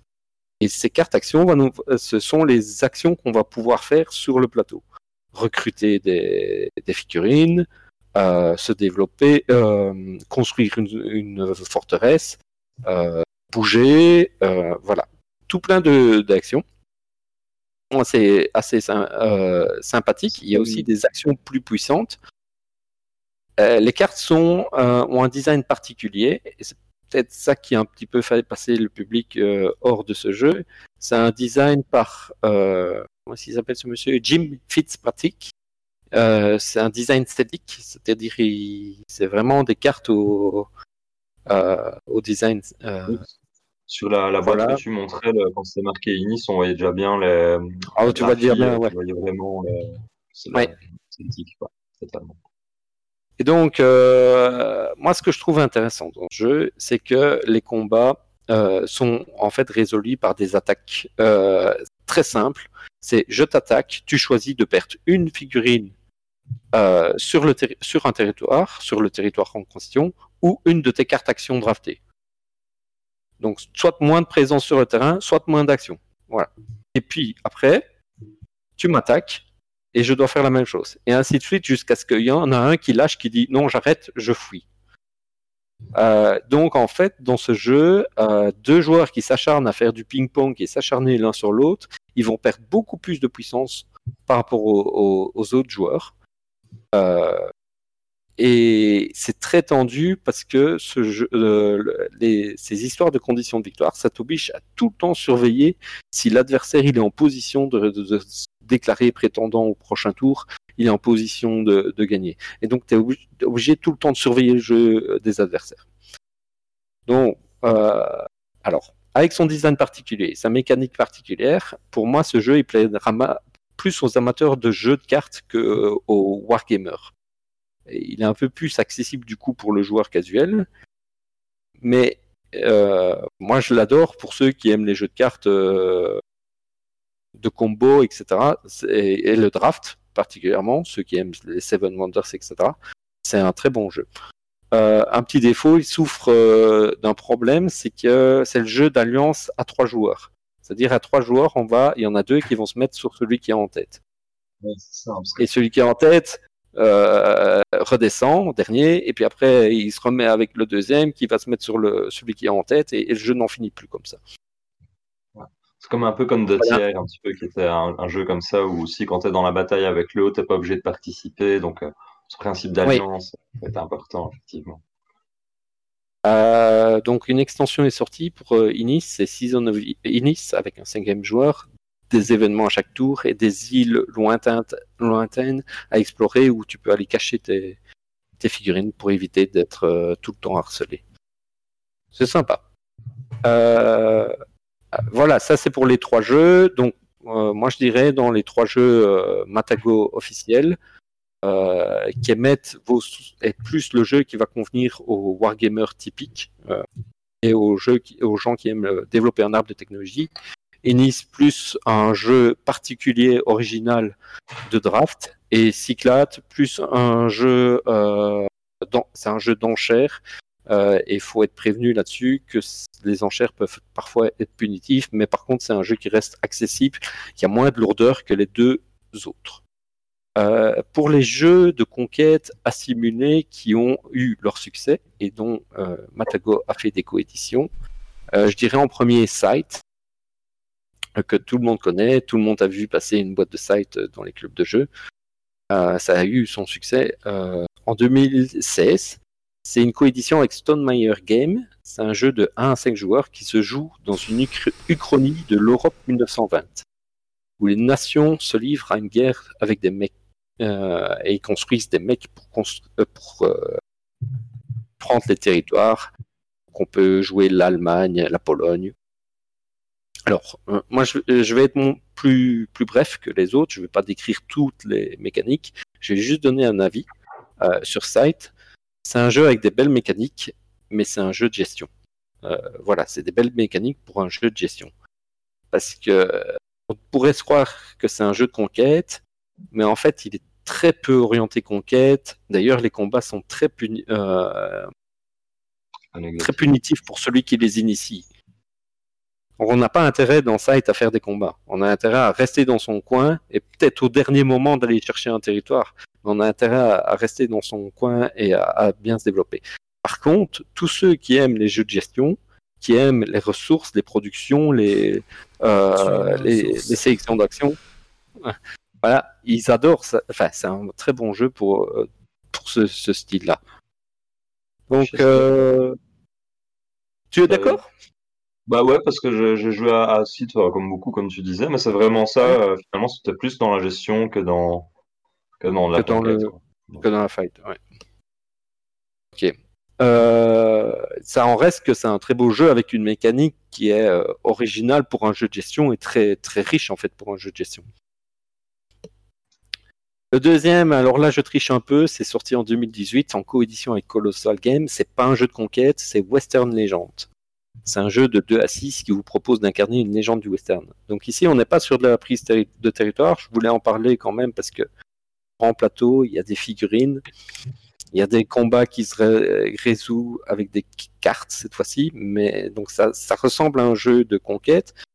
On incarne un personnage et euh, on est vraiment, euh, comme dans le jeu de If, dans un Red Dead Redemption, c'est-à-dire que c'est un jeu de plateau euh, monte libre. Tu fais ce que tu veux, tu peux, euh, tu as trois actions par tour et tu peux, lors de tes actions, te déplacer, aller chercher euh, de l'équipement, braquer une banque, tu, fais ce que tu veux. Tu peux, pour gagner des points dans ce jeu, tu as deux manières, soit la bonne, soit la mauvaise. C'est-à-dire, tu peux soit faire des braquages de banque, des braquages de bétail et gagner des points wanted, ou capturer les bandits et gagner des points Marshall. Les deux fonctionnent de manière différente. Euh, l'un, c'est tour par tour, l'autre, c'est à la fin de la partie. Euh, donc voilà. Euh, je vous le montre ici. Donc, Western Legend. Ça a l'air sympa, ça. ça me plaît, ça. Fais monter un tout petit peu plus haut parce que tu, tu, es très bas. Voilà. Ok. J'ai pas le. C'est vraiment. on voit une photo de western. Enfin, c'est un dessin de western, mais c'est un dessin de western. Alors, ouais. Euh... Ah, mon avis sur le jeu, euh, c'est que euh, on est vraiment libre, c'est vraiment sympa. Par contre, il y a une partie décevante, c'est le système de combat. Ça se résout avec des cartes de poker, mais moi j'aurais espéré vraiment jouer au poker. Et là, en fait, la carte de poker, tu dis simplement, je joue cette carte-là, et on regarde la carte la plus forte sur une carte. Et, hmm. ça, c'est un peu euh, décevant. Euh, voilà. C'est. C'est juste, euh, j'aurais pu espérer plus de poker. Et ils intègrent un poker, mais c'est un poker bizarre. Tu, tu, tu, alignes trois cartes et tu dois choisir deux cartes qui vont avec. Et enfin, t'as pas, pas, beaucoup de choix. tu sais pas faire une main comme tu veux sur sur trois cartes fixes et, deux cartes de ton de ta main qui parfois fluctuent. C'est voilà. les parties de poker sont un peu euh, décevantes. Après, c'est parce que j'ai déjà joué à Doomtown Reloaded où là, la partie euh, gestion de main de poker euh, est, très, est, très chouette. Doomtown Reloaded, c'est un jeu de cartes évolutif. C'est un peu différent. Allez, j'enchaîne parce que je parle trop. Euh, J'enchaîne avec le dernier. Euh, et puis euh, le dernier, il est sorti en 2018, c'est peut-être le, le, plus récent. C'est une coédition Letter Game de 2 à 6 joueurs. Nous incarnons un peuple d'animaux de la forêt qui se livre à une guerre. Ça s'appelle Route. Alors dit comme ça, ça ne fait pas rêver, je suis d'accord. Mais Route, euh, c'est un jeu asymétrique extrême de conquête. Et euh, en, phénoménal avec Root, c'est que chacun joue avec des règles différentes au même jeu. C'est-à-dire on est quatre autour de la table, chacun va jouer son peuple d'une manière complètement différente de l'autre. Alors c'est un peu long à Le jeu avec euh, un style graphique un peu dessin comme ça. Euh. Oui, c'est ça. Je te le montre. C'est très mignon. Ouais. La DA est trop belle. Très mignon. Mais comment tu joues si les gens ont des règles différentes? Parce que ça, ça me. Je bah, comprends que 40K, ça n'a jamais gêné mais... mais quand en fait, tu as un socle. As un socle de deux règles, deux, trois règles communs qui sont les combats et les déplacements. Et après, mais la manière dont tu vas sélectionner tes actions et la manière dont euh, tes créatures vont arriver sur le plateau va être complètement différente. Tu vas avoir la marquise du chat qui va jouer un sorte de pick-up and delivery, c'est-à-dire ça va être euh, je vais amener du bois là pour pouvoir construire mon bâtiment euh, dans cette clairière.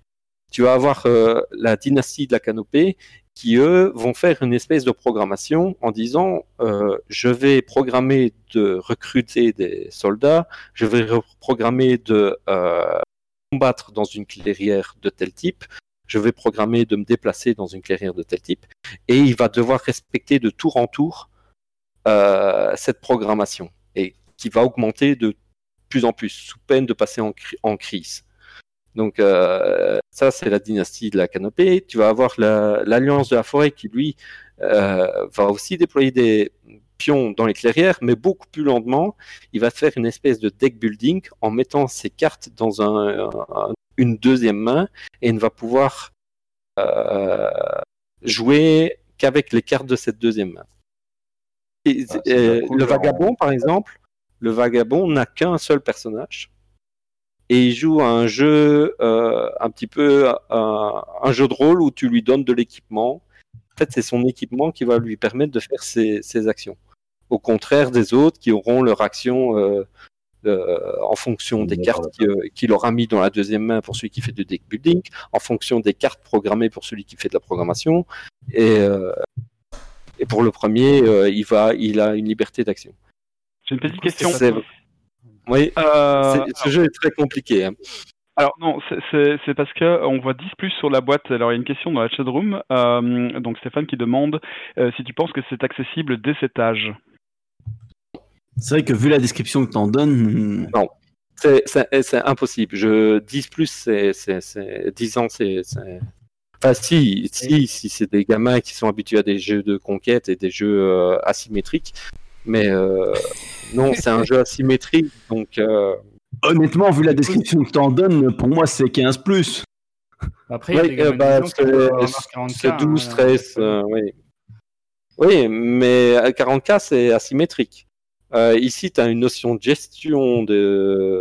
En fonction des peuples, ça va être très. plus ou moins difficile, mais même le peuple le plus simple est difficile à gérer quand même. Du coup, c'est vraiment pour un public averti parce qu'au final, dans les jeux, souvent, il y a quelqu'un qui maîtrise les règles, qui les apprend aux autres. Ici, en fait, chacun doit potasser ses règles et, y mettre du sien, quoi. Chacun doit y mettre, euh, être patient quand le, celui qui héberge la soirée, qui a le jeu, euh, explique aux joueurs concernés comment jouer.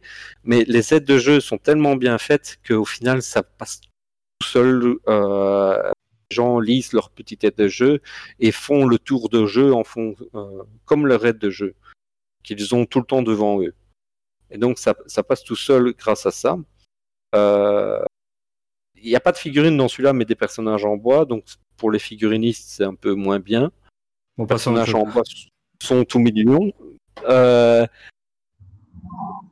ce jeu, pour moi, il force le respect parce que faire un jeu comme ça asymétrique, qui fonctionne, qui tourne bien et qui est très intéressant avec euh, qui est équilibré. six règles, qui est équilibré, oui. Euh, donc voilà, on a des petites figurines en bois. Euh, Il est vraiment chouette, mais la boîte est déjà très intrigante quand on la voit en magasin. La boîte est voilà. Donc ça, c'est un jeu original pour ceux qui veulent découvrir de nouvelles mécaniques, qui veulent sortir des, des sentiers battus. Et ça joue à combien?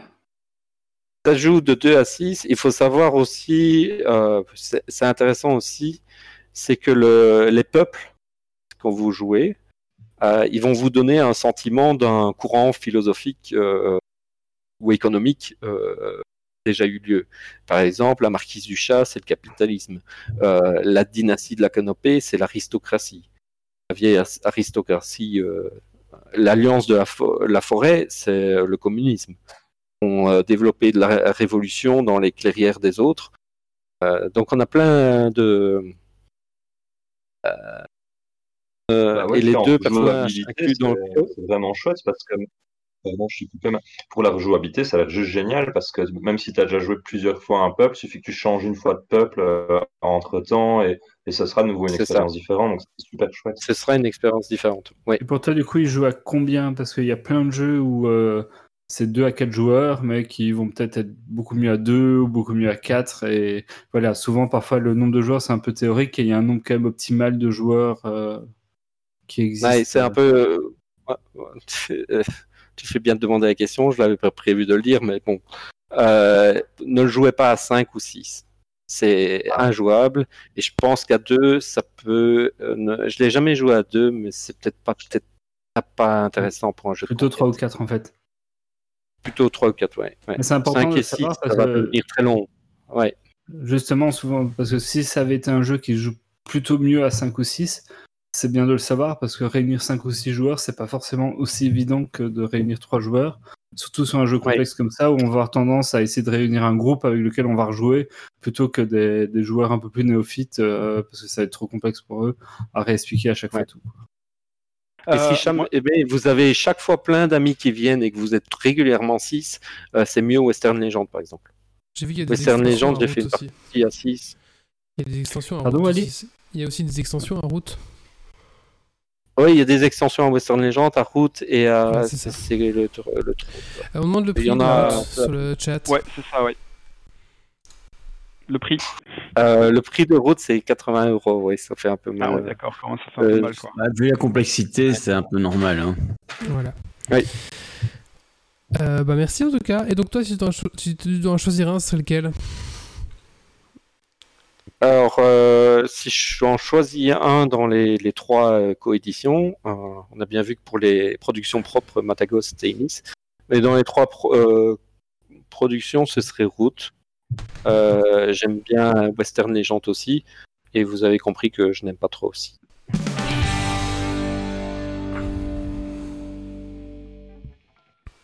Stacy. Donc, comme je n'ai pas dit avant et que je dis juste maintenant, évidemment, comme je ne suis pas coupée pendant ce live, c'est très plaisant.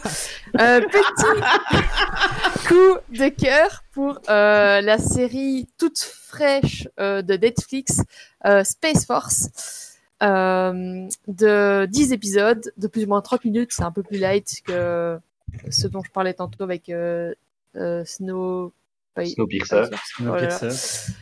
Et euh, donc voilà, euh, en gros, euh, qu'est-ce qui se passe quand un mec qui est capable de lancer une fusée par erreur doit diriger une nouvelle division qui doit s'occuper qui, de, de l'armée dans l'espace Et eh ben voilà, en gros c'est ça, c'est le bordel. C'est une belle équipe de bras cassés, on va dire, et assez marrant avec beaucoup de gens, enfin non, les gens qui avaient fait la série The Office qui est aussi une perle à voir. Donc euh, Space Force à voir absolument. Voilà. D'accord. Bien. Moi, tu me Space quelque chose, j'ai Elon Musk en tête. Hein. Ah, ah. Alors moi, Space Force, euh, je vois Trump. Hein. ouais, ouais, moi aussi. En mode Space Marine. Euh. Bah, je vais regarder cette série-là et Snowpiercer aussi d'ailleurs. alors, il nous reste encore deux sujets. un sur la sextorsion et un euh, je n'ai pas préparé, c'est pour ça que je l'ai enlevé euh, du document. Ah, bah, voilà. Bien, bah, très bien, ça, bien ça m'arrange. Euh, pour le prochain Geeks League, on parlera de sextorsion. Ouais. en attendant, donc on va parler. De quoi est-ce qu'on va parler, Yves? De SpaceX qui a tenté cette semaine-ci d'envoyer deux astronautes vers la station spatiale internationale. Allez, jingle. Du coup, mon coup de cœur, il était bien mis.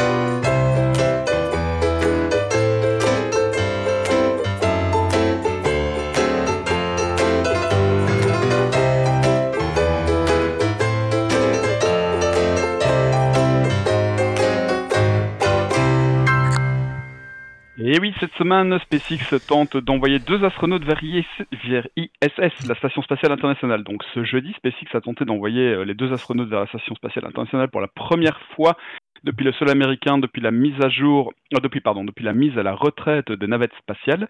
Euh, malheureusement, la météo n'était pas de la partie. Le lancement est reporté à demain, donc samedi vers 22 h vous pouvez le suivre. C'est une société privée qui en envoie, non? Eh bien, Je vais en parler, je vais en parler.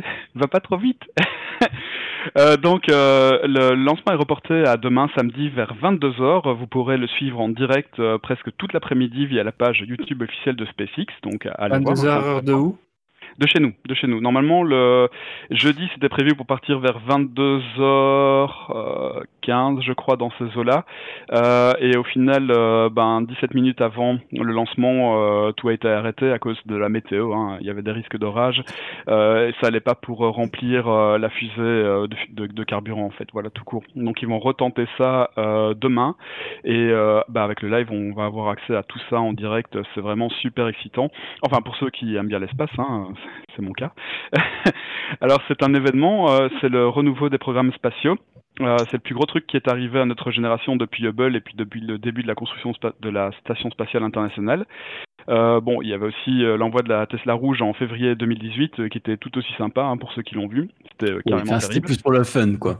Ouais, mais n'empêche, il a envoyé une Tesla dans l'espace. Il a envoyé du poids vers l'espace, tant qu'à faire.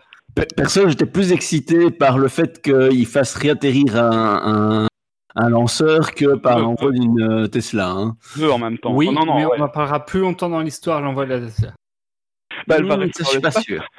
Elle va rester dans l'espace. Hein Pour ceux qui vont la retrouver, il y a une petite plaque dessus et tout et tout, c'est vachement cool.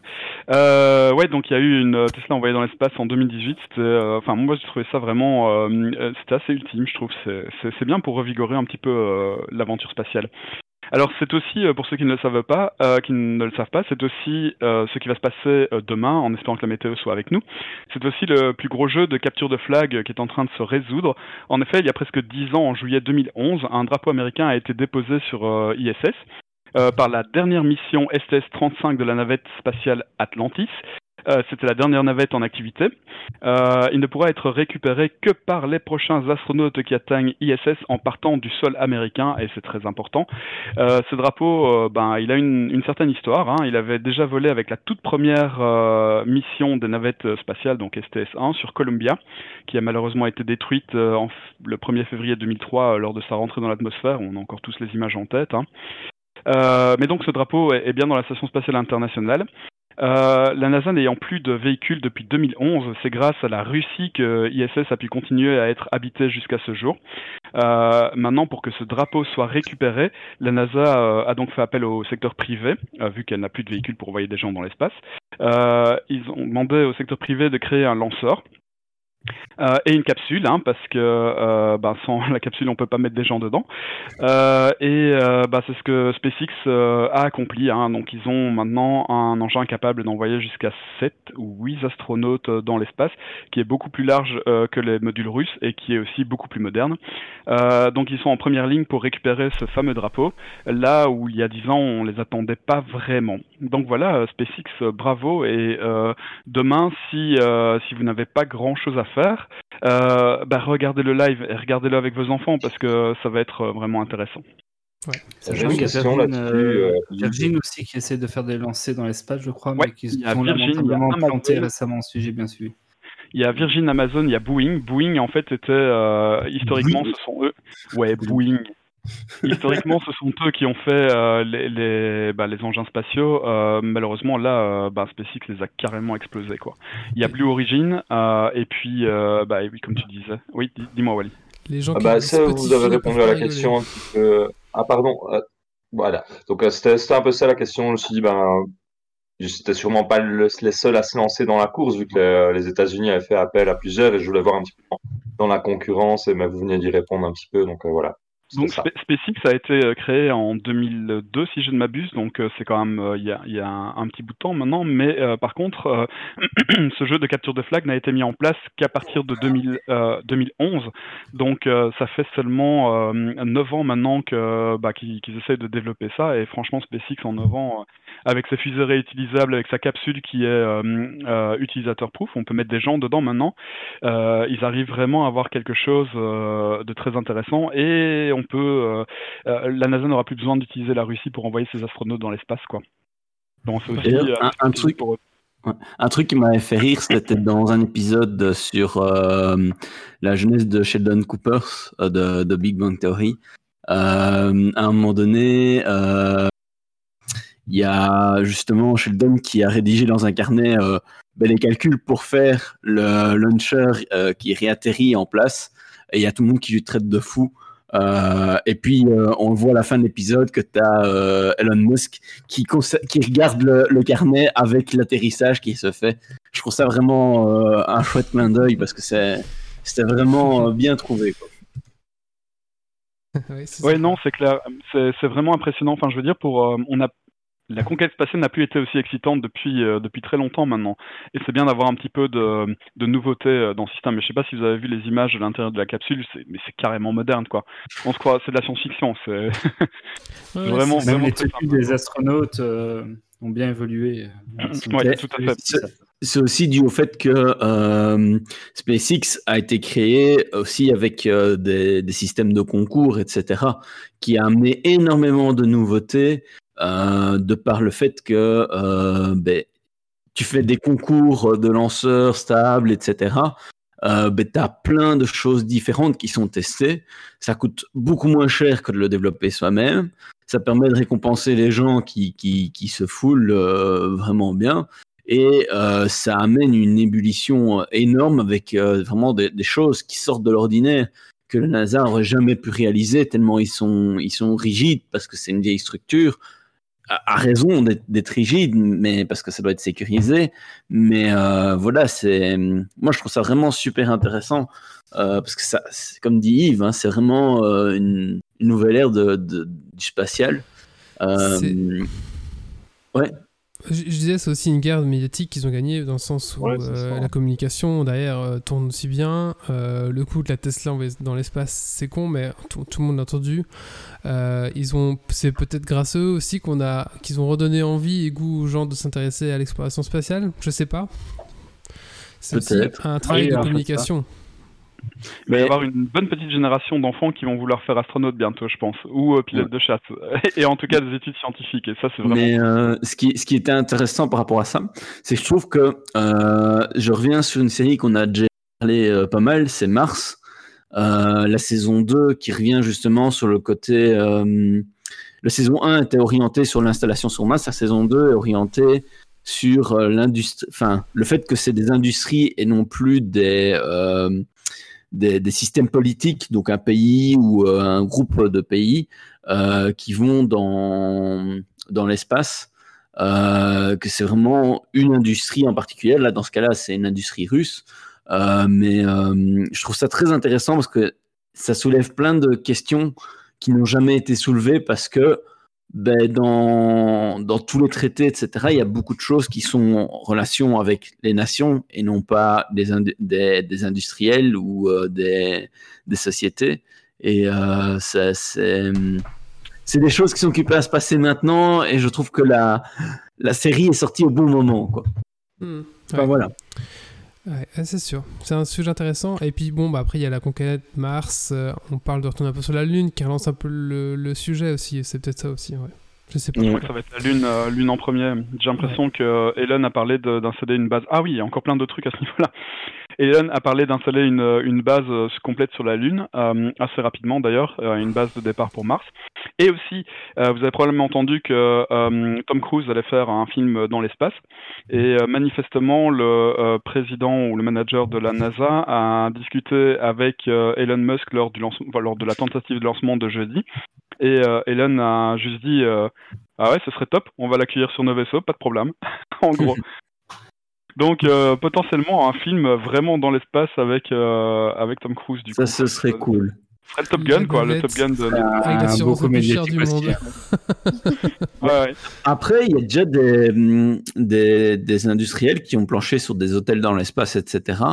Euh, le, le, plus dur, c'était le, le coût de l'envoi des gens euh, ce que SpaceX a fortement diminué. Euh, mais euh, je veux dire, en soi, c'était relativement accessible. Enfin, par rapport à l'expérience que c'est. Hein, parce que, bon, je rappelle quand même que un billet pour aller dans l'espace, c'est tout à fait achetable hein, si vous êtes millionnaire. parce que si je me rappelle bien, c'est 100 millions de dollars, un truc comme ça.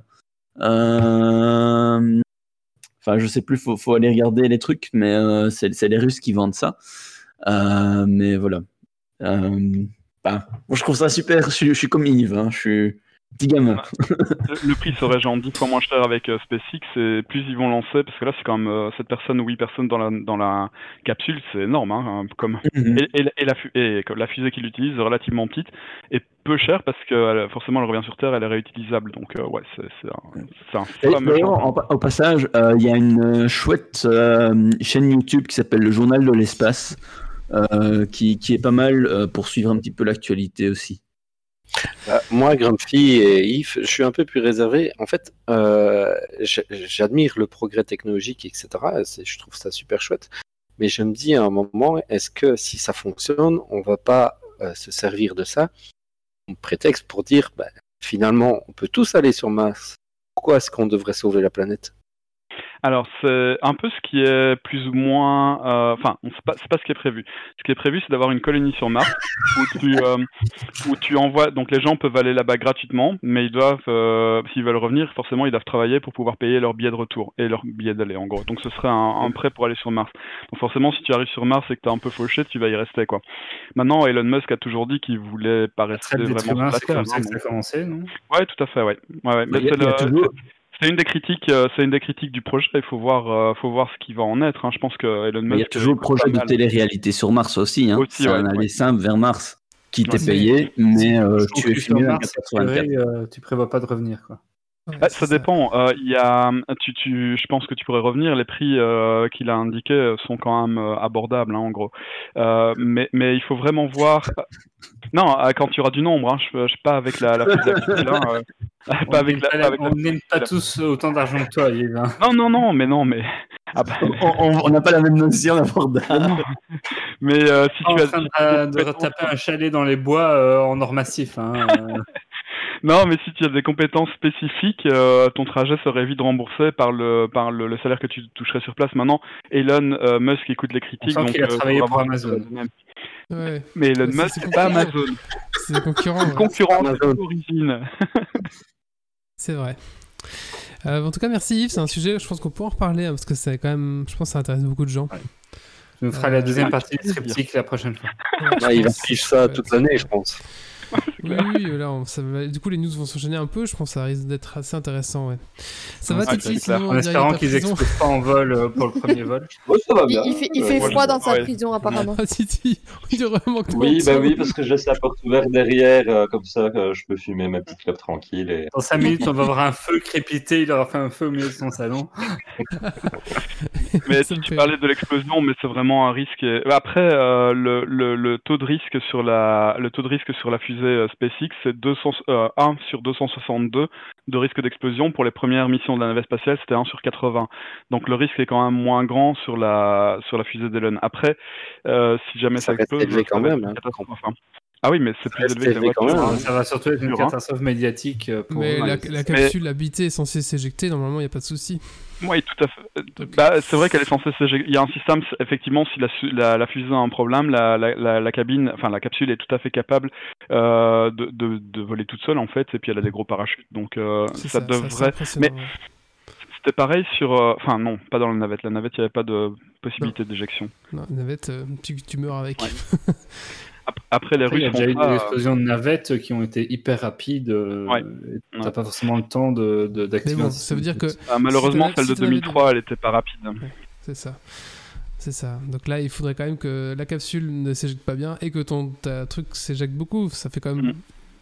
Bah, voilà. Moi, honnêtement, j'espère qu'il n'y aura pas de problème. Hein. Franchement, ce serait. j'espère vraiment que tout va bien se passer. Je croise les doigts. je croise les doigts pour les deux astronautes parce que sont tous des anciens du. Enfin, un, des deux, en tout cas, est un ancien du programme de navette spatiale. Ils sont tous deux mariés à des astronautes. Euh, et euh, bon, c'est des, des, des, des, pionniers, quoi, hein, vraiment. Hein, c'est, des gars qui sont là-dedans depuis très longtemps. Ah, alors, c'est pas les premiers qui ont posé le pied sur la Lune, on est d'accord, mais euh, c'est quand même, quand même assez, assez, assez intéressant, je trouve. Si ça se passe mal, ça serait pas de bol, mais bon, si Stacy doit parler plus ou moins à ce moment-là, on n'est pas à l'abri d'un truc qui plante. mais sinon, un, un, autre truc que moi je trouve intéressant, c'est aussi que euh, ben, le programme SpaceX a relancé pas mal de choses euh, parce que ça a fait bouger le milieu. Et c'est là qu'on a vu aussi euh, ben, euh, que ben, des pays qu'on n'attendait pas du tout, comme l'Inde, euh, ont commencé à, à, se mettre, la Chine, etc. Ouais. ils y sont aussi, ils ont des approches très différentes. Quand on voit le coût, par exemple, d'une mission indienne par rapport aux autres pays, ils sont, mais je crois que c'est 10 ou 100 fois plus bas en termes de coûts euh, et c'est vraiment impressionnant de, de ce qu'ils arrivent à faire. Euh, après, ils ont. C'est pas encore exactement les mêmes niveaux euh, de qualité, etc. Mais ils arrivent déjà à faire des trucs énormes euh, avec des coûts très très bas. Donc, euh, moi, je suis vraiment curieux de voir comment ça va évoluer. Quoi. Après, ah. effectivement, euh, comme le rappelle Wally, il faudra faire gaffe aux nazis qui sont sur la face cachée de la Lune. parce que... hein, parce que mais c'est vrai qu'après la, après les États-Unis, l'Europe et la Russie, je pense que les prochains ça va être la Chine. Moi, j'ai vraiment l'impression que les Chinois vont, vont, ils avancent très vite. Euh, si ça vous intéresse, euh, on peut inviter quelqu'un. On a déjà invité, je pense, qui, pour nous parler de tout ça, en fait. Euh, je Moi, ça m'intéresse à balle. Ah bah écoutez, on Alors va attention, tu parles des nazis sur la face cachée de la Lune ou tu parles des programmes de navettes spatiales je parle de... Non, Mais non, non, de- il de parle navette des nazis à dos de, de T-Rex. Non, non, je, on- je connais quelqu'un qui, qui pourrait nous en parler euh, longuement. Je pense qu'on on va le contacter. Ah, je oui. pense que. carrément intéressé, moi. D'accord, très bien. Bah écoute, ça, ça, on, va- on va se planifier ça. Pas de souci. Eh ben, on va clôturer là, donc euh, SpaceX. Et il nous reste une chose à faire, c'est le Dragon Quiz Point. Est-ce qu'il y a des coups de cœur, coups de gueule à faire avant? Moi, je veux bien en faire un. Ils sont pas là, facile parce que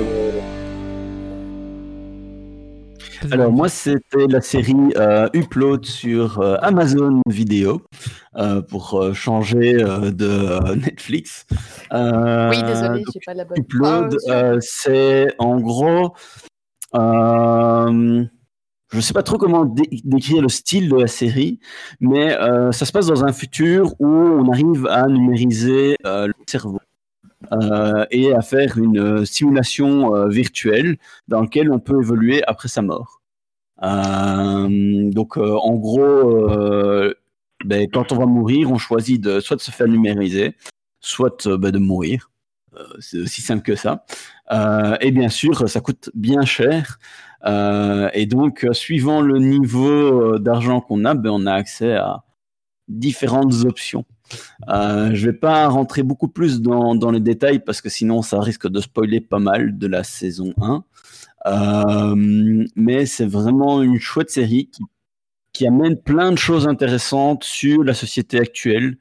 Euh, notamment à un moment donné, moi une scène qui m'a qui m'a fort frappé, c'est ben, on voit deux personnages qui s'apprêtent à s'envoyer en l'air et ils mettent tous les deux un dispositif sur eux pour dire qu'ils sont euh, consentants à avoir un rapport. Euh, et je trouvais ça euh, très très intéressant d'intégrer ça dans une série qui parle bah, de choses qui n'ont rien à voir, parce que ça rajoute à la dimension futuriste de l'univers, où bah, c'est des problèmes de société actuelle qu'on qu'on résout de cette manière. Et il y a plein d'autres petits détails comme ça qui sont vraiment très très intéressants, euh, qui rajoutent dans le fond de, de l'histoire, qui n'est pas qui n'a pas l'air si loin que ça dans le futur euh, par rapport à nous, mais qu'il y a énormément de petits soucis de quotidien qui sont résolus euh, de manière technologique. Euh, et voilà, je trouvais ça très intéressant. Je crois que c'est 10 épisodes la première saison. Il y a un Black Ah Mirror bah, je qui suis- je intéressé. Il me semble.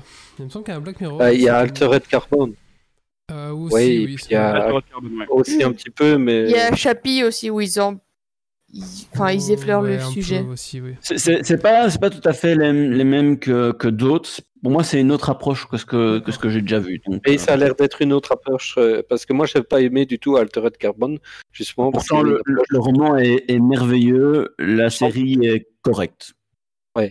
mais euh, sans doute parce qu'il y avait une approche un petit peu baston, euh, fusillade, etc. Et euh, d'après ce que tu me dis, euh, Plot, ça a l'air euh, pas du tout ça. Et... Ah non. Ok. Ouais, c'est plus ça la direction. Est-ce qu'il y a encore un coup de cœur, coup de gueule de quelqu'un? Kylian, c'est ça Tu veux faire tiens Toi, Wally? Et il y a le toi aussi euh, Oui, bah vas-y. Si tu veux, T'as encore trois. Vas-y, Kylian. euh, bah, Moi, c'est un petit coup de cœur pour euh, une application, enfin un jeu euh, sur Android. Euh, c'est un petit jeu, euh, il est gratuit, c'est un Pinball Deluxe, donc vous savez de quoi ça parle. Ça parle de flipper. Et euh, en fait, j'aime bien ce petit flipper. Euh, ça a l'air euh, de rien, mais un flipper, c'est le jeu hein, le plus basique. J'aime bien ça parce que ça permet de se détendre deux minutes, trois minutes. Et celui-là, il propose vraiment des plateaux euh, variés et différents. Il y en a dans la mer, il y en a dans l'espace, avec chaque fois des petits trucs euh, et des. Et alors le truc, c'est que plus on, on va gagner des tickets qu'on peut échanger contre des modes. Euh, donc il y a un petit effet euh, comme ça euh, où on peut changer la manière de scorer les points. Il y a des modes sur chaque plateau, il y a des défis quotidiens. C'est vraiment une application qui est bien faite, pas de pub et 7 plateaux, 7 flippers. Il est payant. Euh, il, est gra- il est gratuit pour 3 flippers et si tu veux le. il y en- non, je crois qu'il y en avait 8. Euh, si tu prolonges, tu en as 5 en plus. Quoi. Tu- Et tu- juste le nom que j'ai pas bien compris, c'est Pinball Deluxe. Pinball Deluxe, tout simplement. Ouais. Et euh, un truc sympa, c'est ils ont intégré les super billes où tu scores le double de points, mais en fait la bille va beaucoup plus vite. Et donc il faut que tu, que tu essaies de voir à quel moment déclencher ta super bille. Donc c'est il y a pas mal Moi, sais d'options. euh, Euh, Ça, j'irai voir. Ok. Voilà. Et toi, Wally? Euh, Coup de cœur, coup de écoute- Oui, bah écoutez, oui. Bah écoutez, ça sera sur cette carte euh, de son euh, externe Crazy. Dis un peu la marque. Euh, je sais pas si j'ai pas de chance ou si c'est mon cas, on va faire des tests, mais en tout cas, euh, ça me déçoit un peu. La marque, c'est Fo- Focus Read. Bah, euh, euh, Doc a acheté la même, on verra si lui il a le souci ou pas. Oui, bah, là j'ai eu toutes les missions la même et j'ai pas eu le souci. Voilà. Donc, un sur Mac, ça a l'air de marcher. Sur PC, euh, c'est un peu plus compliqué. Donc voilà, peut-être que j'ai un mauvais modèle, je ne sais pas. Euh, Ou un câble défectueux, hein, ça arrive. Peut-être, oui, c'est ça. Mais en tout cas, j'ai déjà fait le remboursement Amazon. voilà. Pour un podcast, je peux pas me permettre un truc qui crazy. Voilà, merci, j'ai Je essayé. comprends pas pourquoi. Ouais, c'est ça. Euh, du coup, je mettrai ma table de mixage et puis c'est un peu peut-être. plus gros. c'est- T'avais testé la, la carte, la quelques, la- tu l'as reçu la carte avant ton micro. Et au précédent Euh, podcast, t'avais la après. carte, il n'y a pas eu de grésillement. Ah non, non, j'ai reçu d'abord mon micro et après la Euh, carte. ou, non, c'était au. Non, ou alors à dernier apéro, t'avais la carte, t'avais pas encore ton micro. ça c'est vrai. Il Oui, n'y a pas eu de grésillement, donc c'est C'est peut-être le micro. Peut-être le micro, ouais, c'est ça. Ouais, je sais pas, on verra. Bon, en tout cas, euh, ça me paraît plus la Le carte que micro le est trop bien pour la carte en fait. Oui, il a pas encore Ouais, voilà. le remboursement du micro. Ouais, c'est ça. Bon, voilà. On va essayer. Prochain podcast, j'essaierai avec la, ca- avec la table de mixage directement. Mais là, euh, en tout cas, quand je débranche et rebranche le, le truc, ça fait ça. Donc, je sais pas trop. Ouais. Ou c'est l'alimentation fantôme qui est pas stable. Je sais pas ce qui se passe. Mais il y a un problème en tout cas. Voilà. Euh, Le Dragon Quiz Point. Le Dragon Allez. Quiz Point. Allez, c'est le bon. Il en manquait pas encore un de euh, coup de cœur, coup de gueule Ah, Yves, il manque le tien Non, Il pas le mien. En haut, Titi. Euh, J'ai commencé, moi, tout de Il suite. l'a fait, il l'a commencé. des Kingdom Come. Bah, merci. Yves. Excusez-moi, hein, désolé. Hein, Bah, je- C'est pas grave. On va t'enlever un On Dragon veut Quiz le Point. Dragon Quiz Point.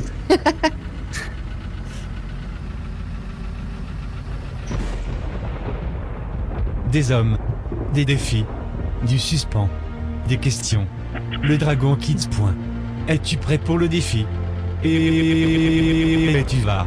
mourir.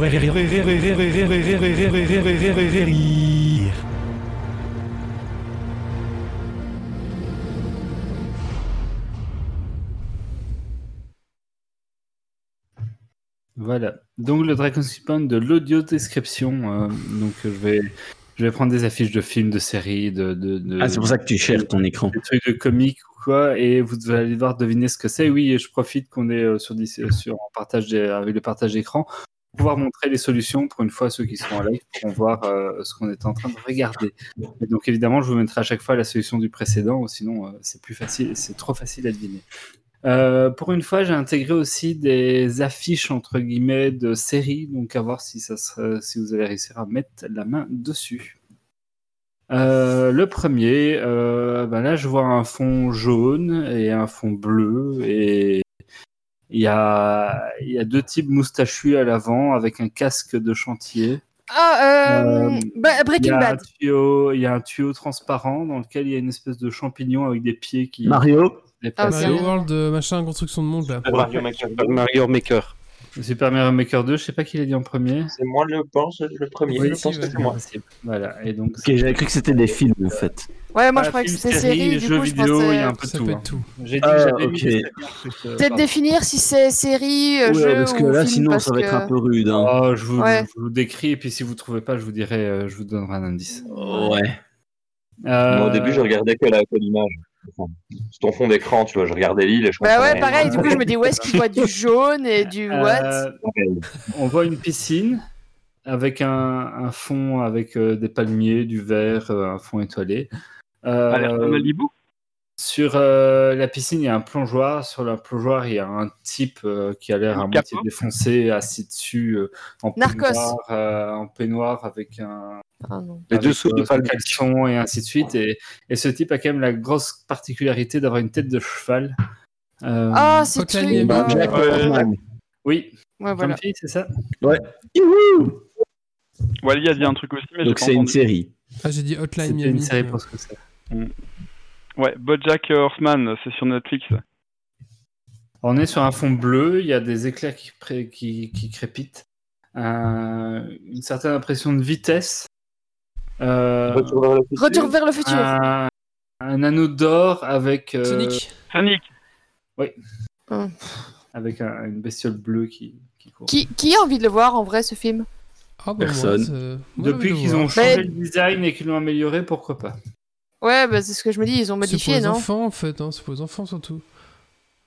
Ah, J'en ai un qui souffle pas, Ouais. donc ça fera de. Ah. Et c'est qui qui prend Euh, le point parce qu'on n'a pas le greffier avec nous Ah oui, le greffier n'est pas là. euh, Ah, tu veux que je le fasse? Ah bah voilà, greffier suppléant. Donc il y avait Grumpy, il y avait dit Bojack Horseman, qui a dit Sonic? Euh, Sonic, Euh, c'est Wally. C'est c'est moi. Et c'est- euh, Mario Maker. Eh, j'ai dit Sonic en C'est même temps. Non, euh, non, j'ai dit Titi. avant. J'ai un décalage. Euh, on, a, on a un fond. C'est qui, euh, Donc il y a un point Titi, un point Wally et un point Grumpy. Pour l'instant. Bien, je conteste toujours le point de Grumpy parce que je pense avoir dit euh, Bojack Horseman avant lui, hein, mais bon, voilà. et, et moi, comme on m'a coupé pendant tout le live, je me dis que j'ai droit à deux points déjà. Aïe, aïe, aïe. Donc on voit un fond euh, très orangé, très. C'est pas du feu, mais on sent, on sent ce côté un peu, euh, un peu quand même un peu, un peu feu, mais sans que ce soit du feu. Euh, on voit toute une série de monstres en arrière-plan. On, on voit plus vers l'avant un, un type en armure qui saute avec un shotgun court et une grosse Doom. lame à son pote. Ouais, Doom. Doom Eternal. De Eternal, donc c'est pour Kylian. c'est pas ta journée. Non, non, mais il avait dit avant, hein, clairement. Là, ici, on est sur quelque chose qui est très oh, pardon, bicolore. D'un côté, on a une moitié très bleue, euh, une moitié euh, très rouge, un, un fond spatial, euh, une série de personnages qui s'avancent vers l'avant euh, de l'image, euh, un trait lumineux bleu qui trace, les- qui, qui, qui, enfin, qui, qui va en Captain travers de America. l'image, avec un autre trait lumineux rouge qui va en travers de l'image. D'ailleurs, euh, ces traits lumineux ont l'air tenus par des gens et celui qui tient le rouge a un casque. Star Wars. Gardien de la galaxie Ouais, plus précis. euh, Attends, Volume 2 Gardien de La Galaxie 2. Bah oui. Ah, C'était c'était l'autre qui devait être plus précis. On Star voit, Wars. Euh, Star Wars et la menace fantôme. On voit un vaisseau spatial en forme de espèce de soucoupe euh, un peu triangulaire. On voit. un- Solo. Avengers? Endgame? Non, mais vous allez finir Star par. Wars, l'ascension de Skywalker. Oui, merci, Grumpy. Merci. Ah. Avec plaisir. Moi, je suis toujours là pour aider, vous savez. Je pensais que le, le trait de lumière tenu par des gens, vous alliez catcher. Ah ben, tout. sur ouais. euh, sur Ah l'affiche, de Gardien de la Galaxie volume 2, euh, bah, il y a aussi des traits de lumière. Hein, euh. Oui, mais ça, on s'en fout. C'est lui qui fait les, les- le truc. Je dois gueuler dans mon micro, je crois. Ici, je vois euh, un bout de la, on voit un bout de la Terre avec, euh, en fait, on voit les bâtiments, mais comme s'ils étaient beaucoup plus gros que la place qu'ils occupent vraiment pour montrer qu'ils sont sur cette espèce de mad bombe. On voit, on voit le Colisée, on voit la Tour Eiffel, on voit, on voit Big Ben, et on voit euh, trois silhouettes de personnages en beaucoup plus gros qui sont un, un tout petit peu plus en arrière-plan. On voit euh, un Chinois, on voit Cléopâtre et on voit euh, sans doute César, en tout cas quelqu'un qui a l'air romain. Civilisation. Et euh, on voit également une euh, fusée qui va vers la Lune. Euh, Ouais, c'est Ah, voilà. bien. oui, mais je veux des réponses précises. Civilisation Et 5. sur euh, Civilisation Civilisation 4. 5, 6. Voilà. Civilisation 6. Enfin un point pour Yves. Mhm. Putain, quoi. Alors, euh, on est sur quelque chose de très vert-jaune avec un peu de bleu dans, dans le thème de couleur. On voit une série de, de gonzesses qui ont l'air plutôt vénères et ont envie d'avoir cassé la gueule à des gens. Euh, Sucker Punch. Avec une, une mademoiselle qui est plutôt euh, centrale et qui a l'air d'être le personnage The principal. Spice euh, Girl. Euh, cette euh, gente dame euh, a Ah, mais un non, il y a pas de truc là qui va ressortir, Suicide Squad. Suicide Squad. Euh, non, les machins et ces trois femmes là. avec une chaîne. Euh, Oh, fuck. et d'ailleurs, elle est armée d'un marteau. Et elle a une couette rose et elle a une couette euh, bleu-vert. Suicide Squad 2. Ah, c'est le truc avec. euh, ouais, c'est le truc avec. euh, Ah, comment Non, elle mais s'appelle encore? pas. Harley Quinn là. Oui, c'est le film de Harley Quinn, ouais, c'est ça. Ah ouais, le film de Harley Quinn, mais je sais pas le titre. C'est- y a pas Euh, Bird dedans? Bird, Bird. Il y a Bird dedans. Ah, Birds Ouais, of Prey. Bird, of Prey. chose. Bird of Prey. Oh. Est-ce que j'ai pas droit, droit à un demi-point vu que j'ai euh, Bah. deviné quasi tout Yves, Alors, alors, alors, moi, je n'ai pas eu de demi-point avant. non, hein. parce Je- que Yves Ah. devrait avoir beaucoup trop de demi-points Ah. si je t'accorde celui-là. c'est pour qui Ouais, pour on m'a on m'a coupé beaucoup Oui. pendant, pendant le podcast, Ok. hein, je tiens à le resignaler. Attention, attention, il risque d'avoir d'autres bestioles qui risquent de passer. hein. Euh, on voit une... En fait, ici, on voit une île tout à fait bucolique qui a l'air très agréable, très cartoonesque. Dans le fond, on Euh. voit un hydroport, Ah, putain Allez un hydravion. euh, on voit Animal Crossing, hôtels. Euh, oui, Animal euh, Crossing, New Horizon. New Horizon. Oui, c'est pour Stacy. Ouais. Putain, si. Putain, j'arrivais pas à le lâcher celui-là. euh. Euh, J'ai un fond de Grèce antique avec un spadassin devant qui tient une lance et. Assassin's Creed euh, Odyssey? Oui. T'as eu de la chance Oui, que bah. personne a... a essayé de te le voler. Ouais. Mais qui y joue? En fait. C'est de temps, mais mes images qui sont pas prises, c'est pas je vais aller les rechercher ailleurs. Euh, Parce que bon, bah si personne y joue, c'est normal que personne essaie de. de Moi, voler. j'ai- su. on, remarquera quand même qu'il y a quand même pas mal de jeux PS4. Hein. Ouais. Ouais. On voit le seul qui a une Euh, PS4. le prochain, devant ce lui. sera The Witcher. C'est aussi des jeux, euh, c'est aussi un jeu. euh, Ça Final Oui, Fantasy VII, la jaquette. En fait, la jaquette, c'est parce que j'ai tapé sur Google, c'est le premier que j'ai trouvé. On s'en fout un peu que ce soit PS4, mais c'est plein de jeux qui sont aussi sortis sur PC. On voit trois personnages sur un fond. Final euh, Fantasy VII. The Witcher. euh, oui, Witcher. Ouais. Que J'avais vu la petite alerte qui s'était mise sur ton truc. Ah, c'est pas vrai. Ah. Ah, on grappille comme on peut, les gars. Comme ça. Ah, il a raison. Hein. T'as raison, c'est Dragon Quest Point, il n'y a pas de. il n'y a pas de règle. Il y a pas de règle. Euh, Est-ce qu'il m'en reste un euh, Un dernier Il m'en reste deux. Deux. Un dernier, c'était quoi celui-là? Non, il y en a deux qui veulent pas sourire, alors ça sera un dernier que je vais vite aller rechercher en, Ouais. Vite, hein, en backup. Euh, ouais, oui, vite, vite, vite, regarde, je parle pendant ce temps-là. Euh, Donc, on voit, on voit une rue dans une ville. Inception. Euh, c'est euh, ouais, c'est difficile. C'est un escalier en fait qui met dans une rue comme ça. euh, Joker. euh, ouais, il donne pas super envie. Et il y a un type en costume coloré en plein milieu. Ah Ouais, oui. donc Mais Joker. quel Joker? Et voilà, Bah, c'est juste Joker, il a Voilà. pas de. l'audio description. Ah là là, il est trop compliqué ce Super Dragon Est-ce que Quest. c'est plus facile que, que celui que j'ai fait la semaine Ah oui, Ouais, ouais, ouais, bah, alors oui, mais, oui. mais bon, toi tu avais élevé le niveau euh, à un niveau Ouais, j'ai- Je suis revenu aux bases fondamentales du point. Mais Dragon Quest Point sont jamais très difficiles hein, parce qu'au final, je mets, je mets rarement des points parce que vous trouvez pas. En même temps, je dis ça, mais j'en ai jamais fait un de Dragon's Quiz Point alors. euh, Euh, du coup, les points, euh, greffier. Alors, euh, c'est Grumpy qui remporte euh, la manche avec 3 points, puis Titi 2 points, Wally 2 points, Yves 2 points, et Stacy Killian 1 point. Et tu veux me Et- rajouter 3 points pour le Et, Dragon On 3 l'a-.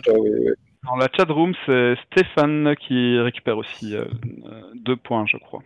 Ouais, et pour le jeu, euh, le greffier n'étant pas là, on ne sait pas quel est le jeu qui gagne. Euh, Attends, je... c'est Stéphane euh, MTR. Ouais. Oui, c'est ça. Alors félicitations, tu as gagné le simulateur euh, de SpaceX pour essayer de s'amarrer à Non, ça, il est gratuit. On offre non, des jeux à la chat room à chaque fois, mais Ouais, c'est ça. Steph Martin, on va te recontacter demain sur Facebook pour t'offrir un jeu. Il va, euh, il va quand même falloir qu'on trouve un système pour euh, cumuler les, les chats parce que sinon on va pas s'en sortir. hein. Si demain Ouais, on c'est fait un truc. En fait, non, en fait, on encourage de venir sur le chat. On encourage de venir sur le chat de Twitch. Euh, donc si vous êtes sur Facebook, on risque de pas vous voir. Donc euh, voilà. Mais euh, venez sur le chat de Twitch. Enfin, pour aujourd'hui, c'est plus la peine. hein. On le rappellera Ouais. au début de la prochaine émission. mais moi je suis. Wally, euh, tu faire une, une petite annonce euh, par rapport à ton cadeau. euh, J'en profite encore pour te tutoyer. Attends que je peux, mais. Ah non, mais parce j'attends d'avoir les documents. Non, quand- quand il l'aura. euh, par la poste. Ok, c'est pas mal. Ah oui, d'accord, ok, je croyais que. Pardon. Ça va. Bah, Je n'ai pas encore rien reçu. dit, mais- va. Mais oui, Oui. en fait, les- les- la moitié des gens sont sur Facebook, la moitié des gens sont sur Twitch, donc c'est un peu embêtant. Euh, oui, donc du coup, j'encourage les gens à Et, et sur demain Twitch. on va peut-être faire Instagram TV. Non, non, faut pas déconner. T'as voilà, c'est déjà bien. Mais euh, je, je mets bien en commentaire que le chat Facebook, c'est juste pour un peu euh, Moi, je appâter dis- les gens. Si on a 10 000 likes sur la vidéo YouTube, on ouvre un compte TikTok. Bah écoute, sur euh, Oh. Facebook, on avait quand même 6 viewers en permanence. Hein. Ouais, c'est ça. Oui, je sais euh, bien. De toute façon, en live, on n'a on a pas grand monde, nous. C'est c'est toujours la, la, Mais- la réécoute par Au après. final, au final, on pourrait faire un, un- on pourrait lancer un sondage à la con, à voir si les gens répondent, s'ils préfèrent euh, centraliser sur le chat Facebook, Twitch ou voire même Discord. Et puis en fonction Non, de la mais réponse, Facebook, c'est pas un on- vrai on chat, c'est des commentaires, c'est un peu pourri, on va dire. Ça, C'est pas, Oui. très opti- Ouais. c'est pas très optimisé, on va dire. Ouais, et quand Ah, on je- dit Cryogenics, il y a peu de gens aujourd'hui parce que c'était la finale de Colanta à part. Ah bon? Voilà. Je sais pas si le public de Geeks League regarde Koh-Lanta. Ouais, je Ok, ça va. Ah bah écoutez. Oh, pardon. C'est Wally. Il est temps en termine. Et vous écoutez, comme vous voyez, je suis extrêmement fatigué, donc il est l'heure de- d'aller se coucher. Euh, non, plus sérieusement, euh, merci à tous d'avoir participé à ce podcast, euh, les gens de la chatroom euh, et euh, bah, bien sûr mes chroniqueurs. On se donne rendez-vous dans 15 jours. Euh, on va pas annoncer l'invité parce que si on a le même coup que la dernière fois, voilà, avec un invité, normalement, très bien. Un, grand chouette invité, ouais. si, Un invité, plus bel invité, on va dire. Un plus bel invité, c'est ça. Euh, donc, euh, d'ici là, euh, regardez notre chaîne YouTube. On risque d'avoir des choses qui vont, arriver dessus. Voilà. Aussi quelques articles qui vont tomber sur notre site. Donc, euh, j'ai vu que Mathieu avait commencé à rédiger un article. Donc, d'autres articles vont arriver aussi sur notre site www.geeksleague.be. Voilà. En attendant, euh, vous pourrez écouter nos podcasts donc sur iTunes, Bad Geek, euh, Spotify, Deezer, sur notre site et sur à peu près euh, tous les, les softwares de, de podcast, un podcast addict euh, et ce genre de choses. Donc, n'hésitez pas à nous partager. hein, C'est la meilleure façon pour nous bah, de d'exister à travers vous. Euh, on a aussi un Facebook, euh, venez liker notre page, on a une page YouTube, venez la liker aussi. On est sur Instagram On a aussi. Instagram. Voilà, euh, je passe beaucoup de temps sur Instagram, ça prend beaucoup de temps ce, ce, ce réseau social. Euh, donc n'hésitez pas à venir mettre un petit like, un petit pouce. On, publie souvent des petits trucs un peu exclusifs ou un peu. voilà, j'essaie de faire des choses bien. Donc venez sur Instagram. Des petits teasers parfois sur ce qui arrive. Tout à fait. Et je passe vraiment beaucoup de temps sur ce réseau. c'est très. C'est le, plus exigeant en fait. Ouais. Euh, voilà, sinon euh, on a une boutique, hein, euh, la boutique, la boutique geek, vous retrouvez ça sur notre site internet. Et puis c'est à peu près tout, hein, c'est bien, mais surtout partagez-nous et parlez de nous autour de vous. Voilà, bah écoutez, est-ce que j'oublie quelque chose? Non, bah toujours merci. bah, voilà. Ben voilà, super. Allez, rendez-vous dans 15 jours donc pour les Geeks League 199. Et puis d'ici là, surtout, ne lâchez rien. Ciao. Bye bye. Au revoir. Salut. Alerte. Dépressurisation atmosphérique. Évacuation immédiate du personnel. Evacuation order. Evacuation order. Evacuation order. Evacuation order.